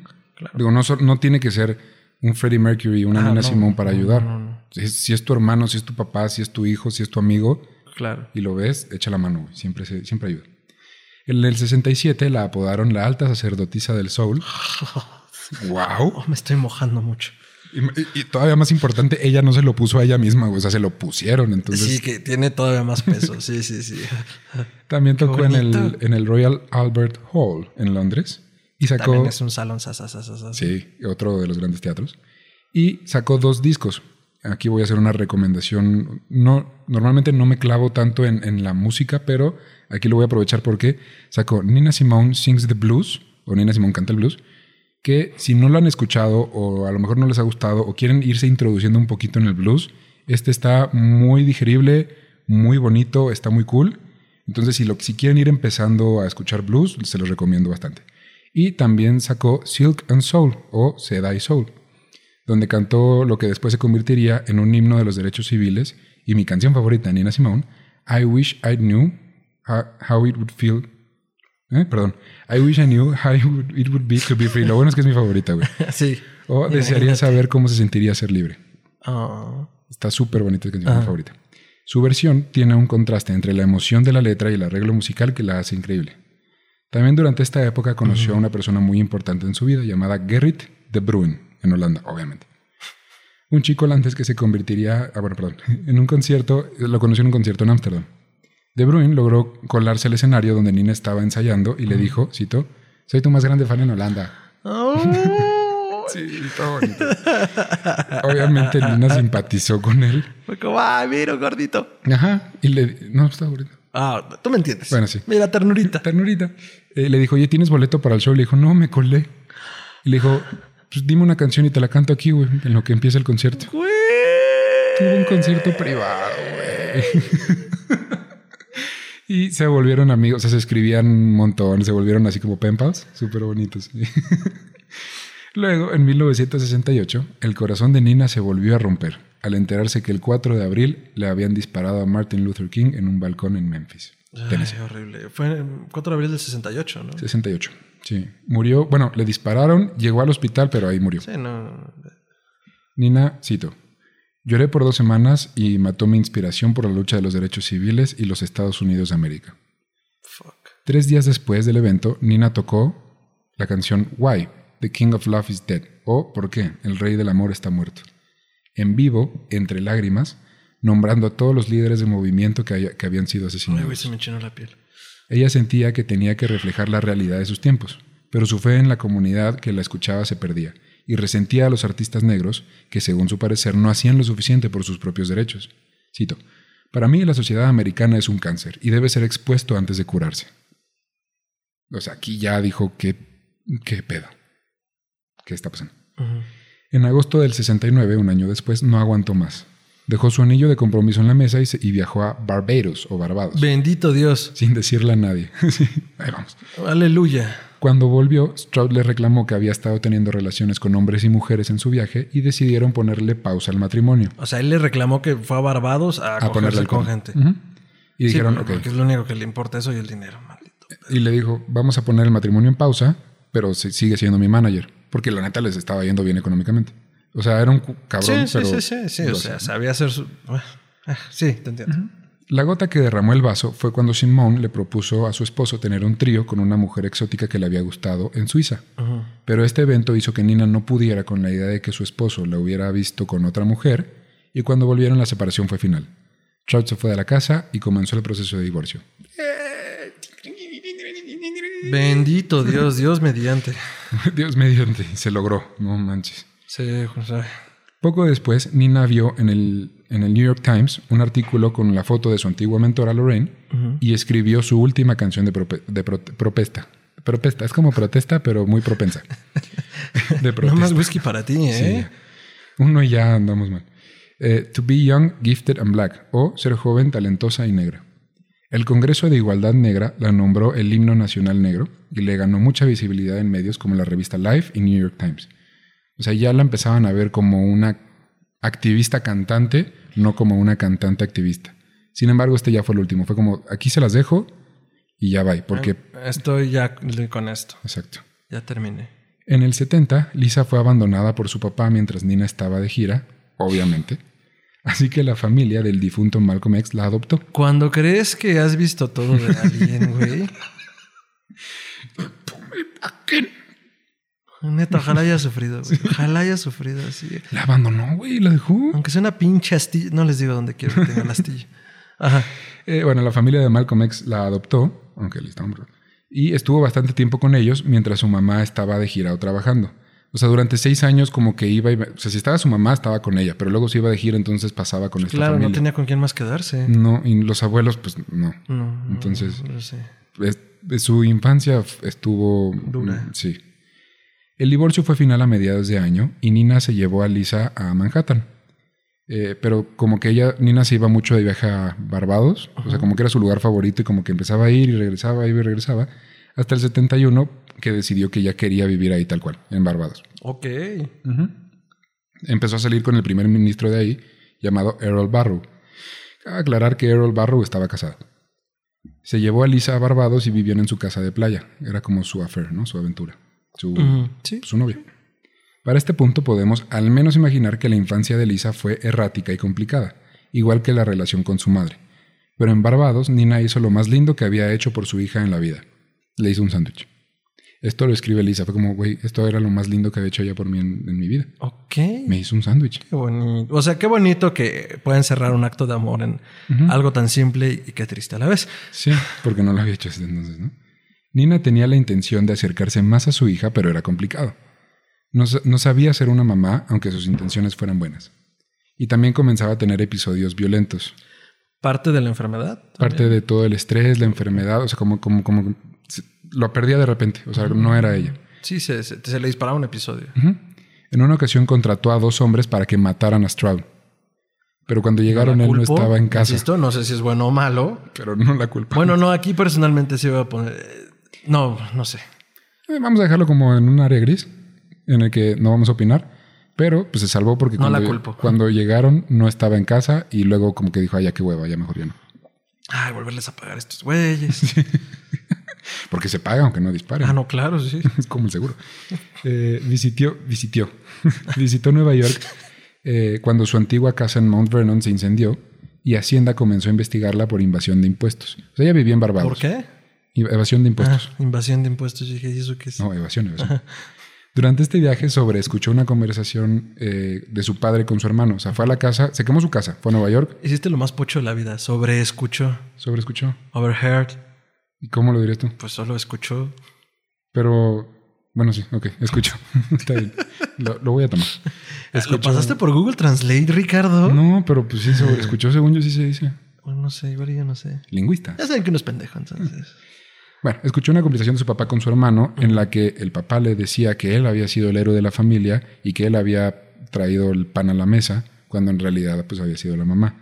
Y escucharlo mentir como que la quebró, dijo mi papá no puede estar mintiendo y lo desconoció. O sea, fue como, tú ya no eres mi papá, no, te quiero, tener nada que ver contigo. no quiero na- nada que ver contigo.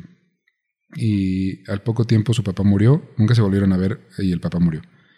Y le dolió cañón a Nina No verlo. no verlo, no haber estado con él en el momento de su muerte, porque Ah. al final era de sus dos padres el que más la entendía, más la había apoyado, más la quería. Entonces, pues bueno, sí le escribió una canción y en el concierto donde la estrenó Ajá. dijo, cito, lo amé, lo amé entonces y aún lo amo, pero eso mi corazón está roto. Sí, claro. Años después, algunos, como una década después, eh, mientras Nina vivía en África, participó en un ritual en el que el, Un momento, ¿no estaba en Barbados? Eso no es el esto Caribe? fue, sí, o sea, ahorita voy a hacer como un salto en la historia hacia el futuro y luego regreso, pero esto es Ah, nomás para Entonces, en el futuro vivió en África. Ajá, en un futuro vamos a llegar a que vivió en África. Ah, tan, tan, tan, tan, tan. Ubiqué esa referencia. Este, entonces, mientras en este periodo fue con un doctor a que lanzara huesos en la mesa, y en eso el- este doctor médico brujo le preguntó, cito, ¿quién es esta persona del otro lado al que le gusta la leche Carnation? Sí, así se pronuncia. Eunice le había, le había dado de tomar esta leche a su papá cuando se enfermó de la panza, cuando lo habían operado, y el doctor médico brujo chamán no tenía manera de saber esto. Sí, cosas que pasan cuando ves el futuro y se rompe el velo. Sí, es muy raro. Ajá. Eh, el chamán entonces le describió perfectamente la apariencia de su padre porque según él lo estaba viendo eh, y pues nunca lo había visto, no tenía manera tampoco de saber cómo era. ¿no? Le dijo que si dejaba de lado su rencor hacia él y si dormía tres noches seguidas con leche carnation bajo su almohada, este estaría en espíritu con ella siempre. Ah, y lo hizo, por supuesto. Obviamente lo hizo y a partir de ahí por algún motivo asociaba la imagen de la mosca con su papá. Entonces cuando estaba tocando en un concierto y una mosca se paraba en el piano, paraba el concierto y decía, miren, mi papá vino de visita. Si entiendes de qué está hablando está cool, si no ha de estar como, ¿qué pedo? Bueno, a ver, si entiendes que está hablando está muy cool. Si no entiendes, si no eres culero, es como, ay, güey, se siente acompañada en el piano. Sí. Y si eres un ojete, es como, yo está loca. Hijos de la chingada. Nunca hagan eso. La gente dice las cosas por algo. Pues lo dice la- ¿Por qué te ríes, güey? Eso lo dice la gente Pero culera. lo dijiste muy, muy, pues me dio risa. Ah, te estoy juzgando. Ahora, vamos a regresar en nuestro DeLorean al 73, a donde estábamos en la historia. Nina regresó a vivir a Nueva York después de estar en Barbados. Como pueden notar, Nina era bastante errante. Hacienda lanzó una orden de arresto y tanto Simone como Stroud se culpaban mutuamente de no haber pagado todos los impuestos durante todos estos años. O sea, era como, pero es su responsabilidad porque es mi manager. No, es suya porque ella canta. Y así fue. La verdad es que era culpa de ese güey. Sí, O sea, o, sí. de haber contratado un contrato. Nina cada día te- eh, tenía peores ataques de ira o ansiedad. En el 74 asistió con Lisa a un concierto de David Bowie. y una semana después lo conoció en un club privado. Él la invitó a sentarse a su mesa y, a- y después de eso hablaron ¿Dice, por dice teléfono. dónde fue o no? En un club de Nueva York, creo que tengo el ¿Estudio dato. 54? No me Por hagas favor, mucho caso. sí. Lo busco y se los pongo en las notas y en, los- en en las referencias. Sí, porque además era un epicentro de la música y de las Sí. cosas raras. En, En esa época, sí, era cósmico, mágico, místico, Wicca musical. Sí, y David le- o sea, se conocieron ahí, se cayeron súper bien y durante mucho tiempo se hablaban diario y hablando por horas por teléfono. Sí, porque antes, a ver, pequeños saltamontes, que antes no había WhatsApp. Era como, ¿me conecta con Memphis, por favor? Con Monster Sync, un momento, Monster Sync, lo conecto. Entonces, o sea, unas ll- llamadas de muchas horas con una persona en esa época sí era invertir tiempo. amigos. Y dinero, güey. O sea, era caro, la neta. Bueno, sí. Lo bueno es que eran dos grandes artistas que ganaban un chingo de bar. Bueno, Bowie no sé en ese momento, pero ella sí. Sí, no sé en qué periodo estaba, pero según yo sí. Y luego la fue a visitar a su departamento en Manhattan y cito, esto es de Nina. Tiene más sentido que nadie que haya conocido jamás. No es humano. David no es de por aquí. Hashtag Sí. Stardust. Bowie le dio mucho punch a Nina, le dio, o sea, realmente le, ayudó mucho espiritualmente, pero Chance había llegado demasiado tarde. Ella estaba desil- desilusionada con su música, con su familia, su compañía discográfica que según ella no le pagaba lo que merecía, y probablemente sí, Es lo más probable. y sobre todo con la lucha de los derechos civiles. No entendía cómo ganar un premio o un certificado podía bastar para que la lucha parara. Claro, ¿y esto para qué? No sé, ¿y esto de qué me sirve? Los líderes reales del movimiento habían muerto o habían cedido. Se sentía sola y ya no, que ya no pertenecía a nada, así que decidió dejar América. Y a partir de este punto es difícil mantener el ritmo de vida a Nina Simón porque estuvo yendo y viniendo a todos lados durante mucho tiempo O sea, no solo África y América, sino el mundo en en general. el mundo. Vivió dos años en África, luego se mudó a Suiza. En este punto Lisa, su hija, se hartó y le dijo, güey, ya no puedo vivir contigo, es demasiado, estoy cambiando de escuela cada, cada rato. o sea, ¿qué onda? Y se fue a vivir con su papá. Eh, un magnate californiano pagó las deudas de Nina, así que con Hacienda ya todo bien, Oh, qué chido. súper chido. Y ella dejó plantado a su público en el Carnegie Hall. Mm. Tenía constantes ataques de ira y desarrolló, desarrolló una paranoia severa. O sea, de que un día no se presentó al Carnegie dijo, la no, función. no, y de hecho ese día... ¿Ves? Y Luis Miguel llorando porque el micrófono no suena, güey. ¿Ven? Por eso, bueno. Saludos a Luis Miguel. Nadie le hizo, realmente nadie le hizo de pedo. O sea, lo- incluso los mismos del lugar dijeron como, ¿qué le digo, güey? Es Nina Simón. O sea, no me voy a quejar, ¿sabes? Pero bueno. En el 79 pensaba que el gobierno americano quería asesinarla por dinero. Inventó que la engañaron para entrar a una institución mental, pero la salvó un predicador de Etiopía que nunca nombró. No tomaba sus medicinas y se quedó sin dinero porque dejó de hacer conciertos y ya no quería viajar. Se fue a París. A ver, se quedó sin dinero. Ah, ok, ya está, sí. O sea, no, no viajaba ni para hacer conciertos, si no hacía conciertos donde estaba y se quedó sin Se quedó sin lana. Lo que sí es que se fue a vivir a París. No entiendo cómo se quedó sin lana. Bueno, una- un guardadito. Sí, me imagino que, o sea, ya sin la lana suficiente para hacer los movimientos de vida que había estado haciendo hasta Exacto. entonces. Ya no es como, ah, me voy a ir a Suiza. Voy a cambiar mi Mercedes por un Lamborghini. Ándale. Bueno. Se fue a París a vivir en un mini departamento para cantar en la calle. Nina Simón tocaba en la calle de París. Y luego se fue a Londres a cantar en un cafecito para tres personas. Ese cafecito, o sea, lo que describen es que nadie se podía creer que Nina Simón estuviera tocando en un lugar tan horrible. Entonces nadie compraba boletos, pensaban que era una farsa. Pero no, sí era ella. Entonces, cuando la fama te sobrepasa, güey. No, no, es que, no, es que es eso. O sea, to- to- toda esta volatilidad del mundo de la farándula y esta volatilidad, sobre todo de una vida como la de Simón, o sea, cómo te puede llevar hasta allá. Digo, pienso no solo en, en cantantes, sino en pintores, incluso Sí. hasta científicos, que y incluso algunos ni siquiera vivieron en la opulencia, vivieron todo el tiempo en miseria, mueren en miseria y digo, después reconocemos sus obras, pero ahora sí que la vida está cabrona. Sí, la vida. Nadie la tiene comprada. Un día madrió a un tipo con un cinturón porque quería intimidar a su hermano. ¿Y pero por qué madre otro tipo? Y no al hermano. No, no, no. O sea, haz de cuenta, tú quieres madrear a mi hermano, así que yo te madreo Ah, ok, ok. Ay, güey. Sí. No, y le salió barata. Sí, bueno, con el cinturón yo dije, puedo agarrar una silla, güey. Luego, a principios de los 80, surgió la idea de abrir un club en Casablanca donde ella pudiera tocar y tener estabilidad. Eso no. Era una súper buena idea y era un penthouse hermoso llamado el Nina Simone Room. Era así lounge, silloncitos, que su toda Laura VIP. Uf, ¿Y que qué su pasó? jazz. El día de la apertura le dio un ataque y agredió a una señora francesa con un cuchillo. Uy. Así que tuvo que cerrar, güey. Digo, no- me da risa por el tema de que de lo random de era una señora francesa y la atacó con un cuchillo, no está chistoso el tema de la enfermedad mental, que sí es algo serio, que tuvo que haber sido. Sí, ya es como esta cuestión de qué está pasando, ¿no? desconcierto de. O sea, pudo ser un día antes, un día después y le pasó el día que iban a abrir. Y pues por eso no se hizo. Y no se armó. Lo que pudo ser algo bastante cool, neta. Y finalmente llegamos a 1985. Nina se mudó a Nijmegen. Si hay algún holandés o alguien que hable holandés y sepa pronunciar Nij, no, no, va a haber un holandés y no va a haber alguien que hable holandés. Nijmegen. ¿Quién quiere hablar holandés? Hablas alemán y el holandés te entiende. Tú no entiendes al holandés, pero el holandés te entiende a ti. Pero no, no quiere. Espero no estar destruyendo el nombre, pero bueno, Nijmegen. Está cerca de Ámsterdam y para efectos mayores vamos a decir que vivió en Ámsterdam, ¿ok? Aunque no. Porque qué complicado. Inexactitudes históricas. Solo en Middle Lisa, su hija, eh, quien había tenido ya su primer hijo, la fue a visitar y fue la primera vez que logró entender qué chingados pasaba con su mamá. Claro, pues ya más grande, ya más... Estaba enojada con ella, la resentía por todos esos años de inestabilidad, de abuso, de ira, de enojo, pero comenzó a entender que no era nada más porque sí. Resulta que para estas instancias Nina había estado tomando medicamentos y, bajo, y estaba bajo monitoreo médico porque había desarrollado un balance químico que no le permitía entender por qué cosas valía la pena enojarse y por cuáles no. Mm. A grandes rasgos tenía una bipolaridad ya ah, diagnosticada. Claro. Esta, sin duda, fue la época más oscura en la vida de Nina. Su único apoyo era De Bruyne, su fanboy de Holanda. La fallaba a apoyar, güey. Oh, pues claro, estaban en Holanda. Sí, y la fue a ayudar un buen. Y era su amiguito y así. Pues sí, eran, cercanos. Y no, no, había, no había dinero, no había música, no había nada. O sea, era, estuvo Ya solo mantenerse viva.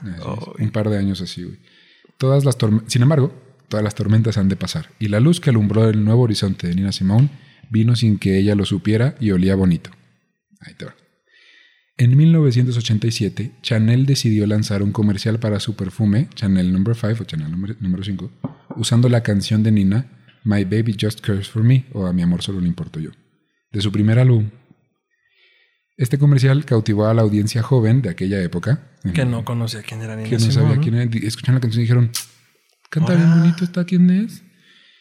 Em, y pues como recordarán, no había Spotify. Entonces uno conocía música nueva a través de comerciales de. De la tele, ajá. El estudio que tenía los derechos, si se acuerdan, tenía los derechos del primer disco. Del primer disco. Eh, aprovechó el momento, lanzó, lanzó, esa canción como sencillo y se hizo este, un video animado en stop motion. Órale. Está súper creepy, güey. Lo vi. Ya saben que yo me asusto fácil. Pero este está, o sea, es, es como una gatita de plastilina que emula ser Nina Simone. Y luego un gato va bajando las escaleras en un fondo negro. Sé que son en los ochentas. sé que la tecnología no ayudaba. Pero está un poco creepy. ¿Tienes de pura casualidad quién lo dirige? No, pero se los pongo también. Es que me suena mucho a un, director de stop motion llamado Jans Van Mack, que es unas cosas rarísimas. En plastilina. Puede ser, ¿eh?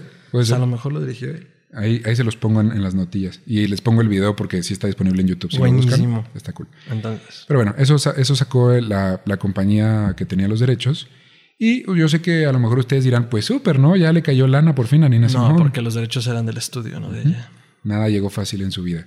Y como había vendido los derechos por 3 mil dólares y ya, tuvo que acudir a un abogado eh, que demandó a la compañía discográfica. La verdad no sé cómo le hizo. Yo tampoco. Si ustedes son abogados, díganos porque logró sacar un buen, sacarle un buen de lana. Lo poco, lo poco que no sé de derecho, yo no soy un abogado de la gran ciudad, pero pues, o sea, si los vendió, seguramente hubo un contrato de por medio y es sesión de derechos completa. O sea, técnicamente no podrás hacer nada. Tú me lo vendiste, aquí tengo el bien enajenado y bye. Sí. Pero pues qué buena onda que lograron hacer algo. Digo, sobre todo por el momento que vivía ella.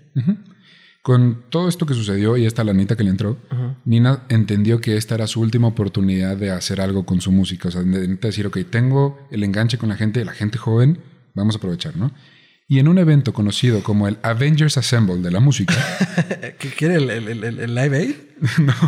También fue el Endgame, yo creo, de la música. Ese fue el Endgame. Em, no, lo que pasó fue que se formó un equipo que la apoyaría en todos los flancos. Al Shackman, su viejo amigo y guitarrista, se encargaría de la música. Gerrit de Bruin, su amigo holandés, de cuidar de Nina y de sus asuntos personales. Su asistente personal. Y el abogado que ganó la demanda, Raymond González, se encargaría del tema financiero. Juntos, el autonombrado Escuadrón A la ayudaron. ¿En serio se llamaron así? Dijeron, vamos a hacer el Escuadrón A. ¡El equipo dinamita!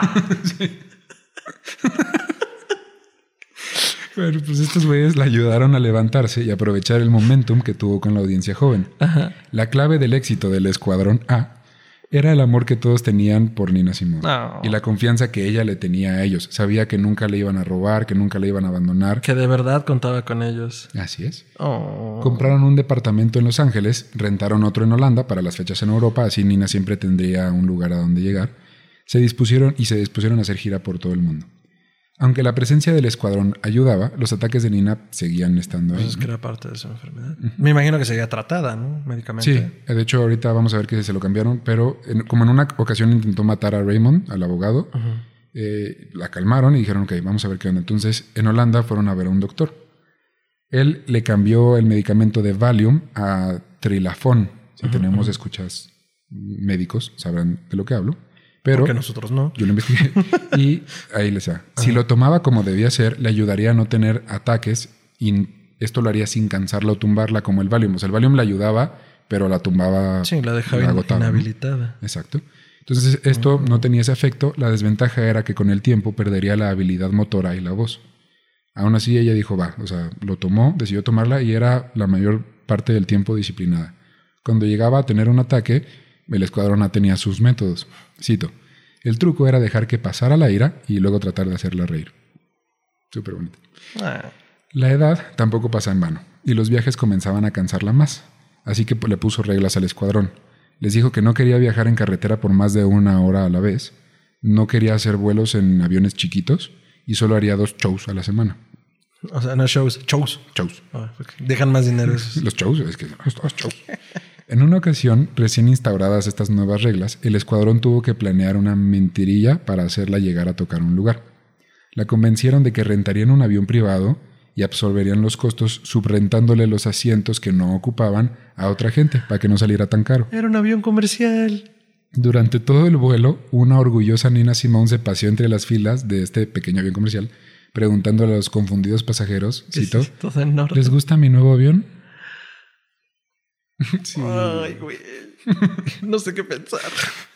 O sea, por un lado me encanta que le hayan buscado la manera. Sí. Y por el otro, pues es que al final, men- mentirilla y todo para que pues, funcionara, pues sí está gacho de, pues es que ella también ya está muy desconectada. Tampoco crea... No digo que lo hayan hecho en mal plan. Ah, no, sí, no, pero no. es como, ay, pobres. Al poco tiempo ella le dijo a Shaq así como, ¿no era cierto, verdad? Le dijo, Ah, no, ok, dijo, sí se "Ay, dio no cuenta. pedo. O Qué sea, buena onda. No, sí, sí, no estaba tan fuera de sus cables todavía. Ah, ok, ok, ok, ok.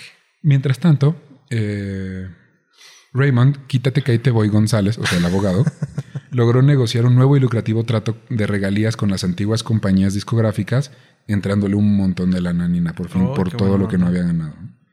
También invitó a Lisa a que viera a su mamá tocar en el Olimpia de París, otro gran teatro en el mundo. Y fue una velada escrita como muy bonita. Su relación ya iba como Mejorando. mejorando. Sanando. En el 93 se mudó a Francia y decidió solo hacer conciertos ahí. O sea, como que ya estaba cansada, ya Y también ya, tocó estaba. base. Ya sí, ya entró a sus 60, tenía 60 ya y dijo, ok, vamos a, aquí a, a guardar. Ay, qué chido, porque además decías que tanto en París como en Londres fue donde tocó en las calles y en estos barecitos Sí. de tres pesos, pues poder regresar y hacer base. Y, Exacto. es decir, mi casa es el Olimp. Y Sí. no, pues qué, qué buen pedo. Pero sin la posibilidad de Qué que chingón. el escuadrón A estuviera todo el tiempo con ella, dejó de tomar los medicamentos, Oh. lo cual se tradujo en un ataque de ira que desembocó en el peor evento de su vida.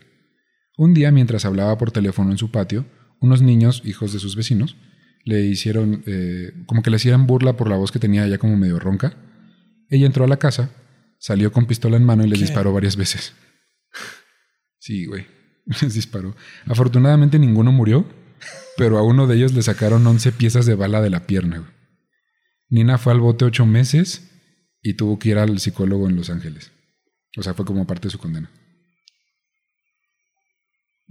Qué mal pedo que ya me acabé el whisky. Ok, no, sí. Eh, en un hospital. ah, Ok. Entonces lo manda- la mandaron al psicólogo en Los Ángeles y luego al poco tiempo entró allá al hospital. Ujú. En el hospital conoció a Clifton Henderson. Hay mucha, hay polémica y discrepancia con la historia de este cuate.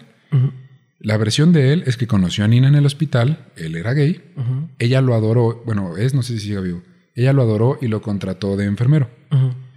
Él se encargaba de todo en su casa, le ayudaba a limpiarse, le cocinaba, o sea... Perdón, es que sigo con la imagen de metiéndole plomazos a niños. Sí, güey, es que está duro. Es que Eso no, te lo esperas. Yo pensé, no, pues... eh, Les gritó, les gritó o, at- o atentó ya contra su vida, se quiso sol- suicidar. soltó a los perros. Algo. O solo les mostró el arma, pero no, les metió unos plomazos. Come plomo, punk. Baila. no es cierto. Es que. Perdón. Entonces conoció y lo hizo su enfermero. a este cuate, lo hizo su enfermero y él se encargaba de todo en su casa. Ajá. El escuadrón A lo detestaba, lo odiaba. Este ¿Por qué? Lo culpaban de engordar a Nina, de robarle dinero y alejarla de ellos, sus verdaderos amigos. Bueno, eso pudo haber pasado.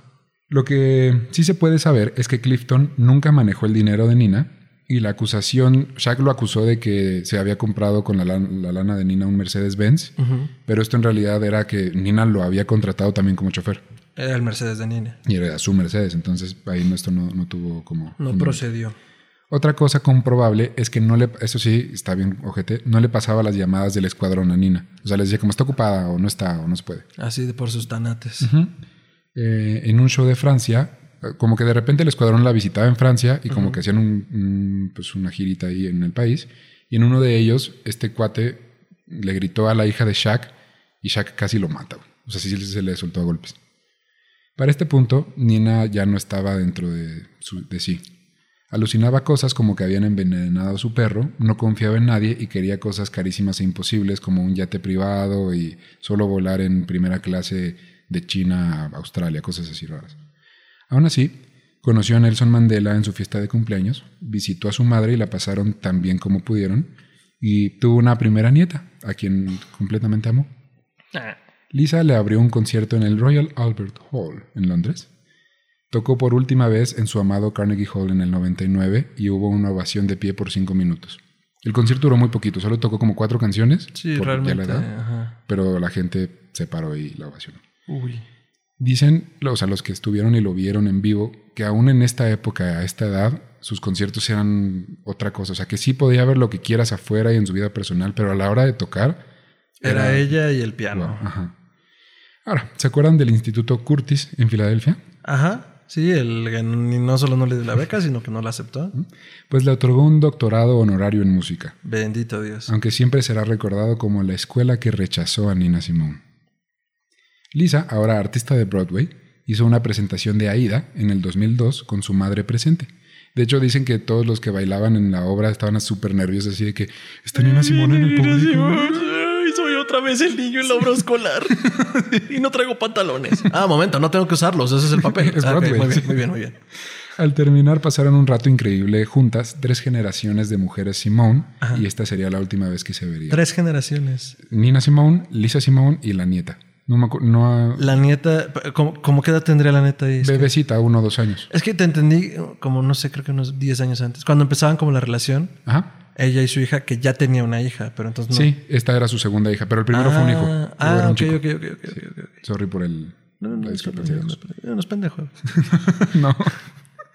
Eh, bueno, el 21 de abril del 2003, Ajá. después de colgar el teléfono con Al Shackman, su mejor amigo de por vida, y despidiéndose con un cito, Te amo para siempre, Eunice Waymon, Nina Simone, falleció debido a un cáncer de mama en su departamento en Francia.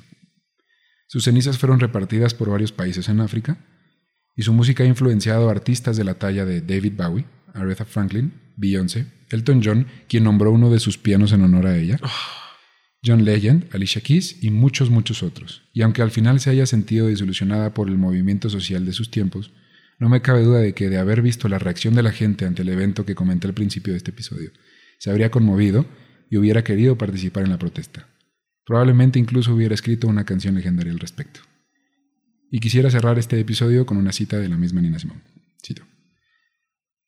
Ha habido un par de momentos en el escenario cuando me he sentido libre, y eso es otra cosa. Te diré lo que es la libertad para mí.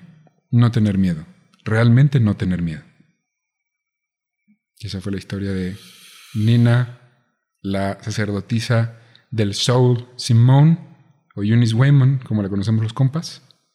Ah, los íntimos. Lo sentimos. No mames, todo un viaje. ¡Wow! No, y, y qué vida tan dura. Sí. Subidas, bajadas.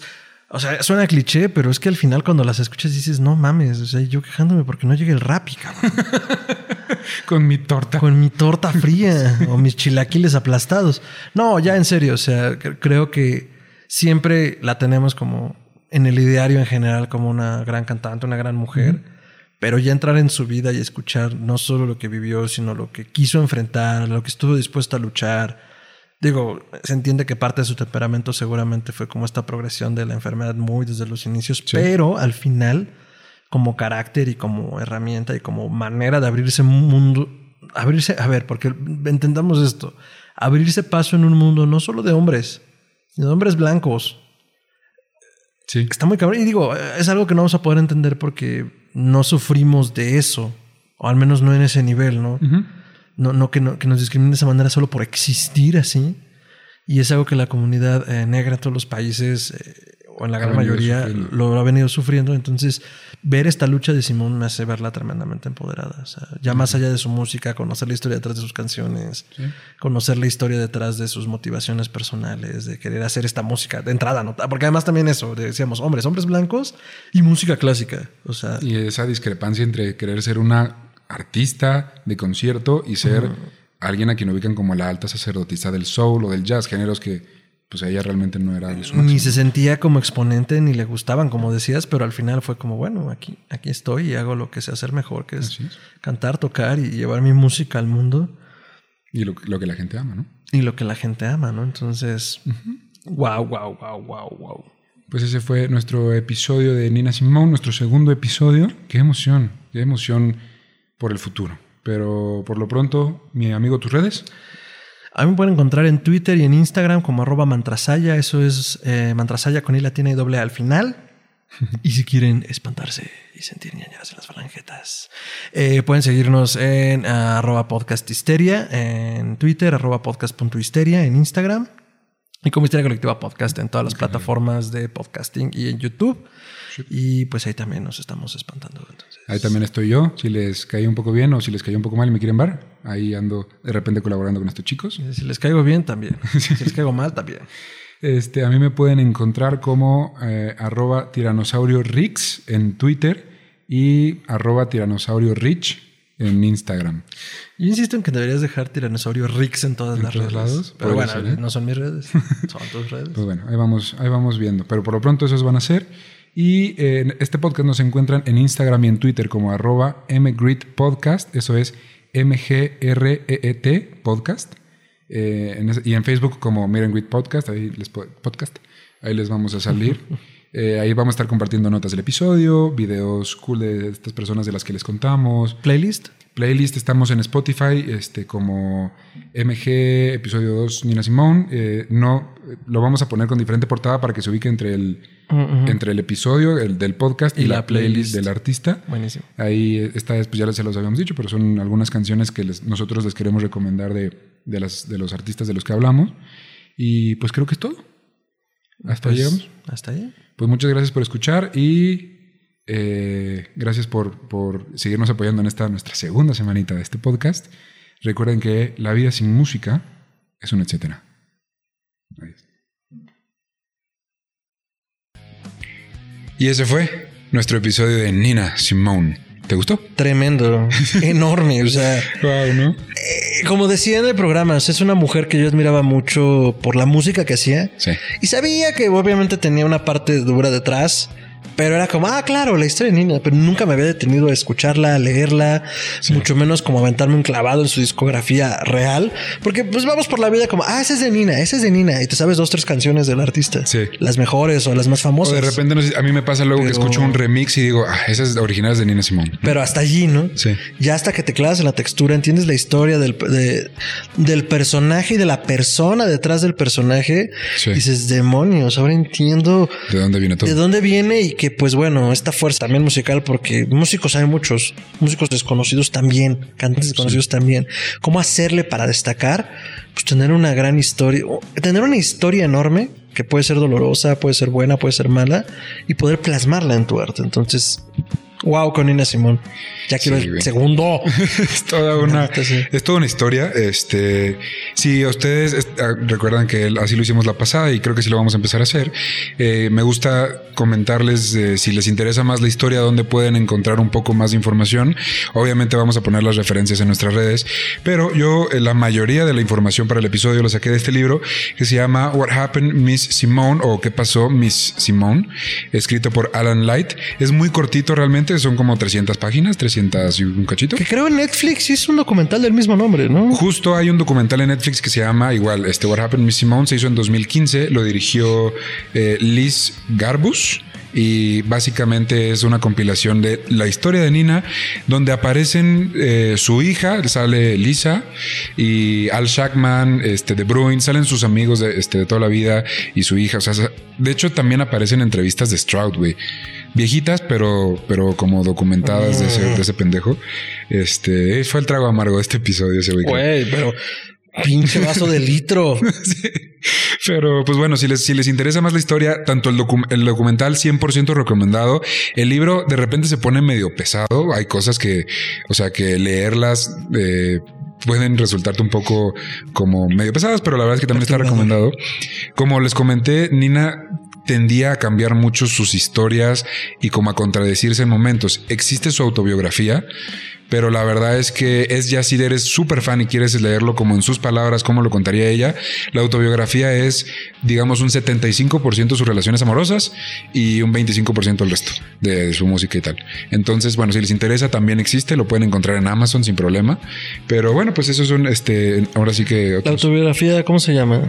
No recuerdo ahorita bien, pero según yo es como este, Nina Simón, la autobiografía, o sea, como su nombre es el título. Bueno. Súper simple y fácil de conseguir. Y y este, pues nada, recuerden que también está eh, la playlist ya disponible para que escuchen la música de Nina y las canciones que mencionamos durante el episodio y unas poquitas más. Va a estar como MG2 puntos, eh, episodio 2, Nina Simón, con una portada distinta para que sepan que, que, o sea, diferenciar entre una y otra. Gracias por escucharnos y nos vemos el, nos escuchamos el siguiente jueves. Bueno, también está en YouTube, entonces nos ah, vemos. Bueno, nos vemos, escuchamos. Pero seguramente lo están oyendo nos en Spotify. Escuchemos, nos ve. Ya sé. nos escuchamos. Propongo algo nuevo. Ahí nos solemos luego. Hasta entonces.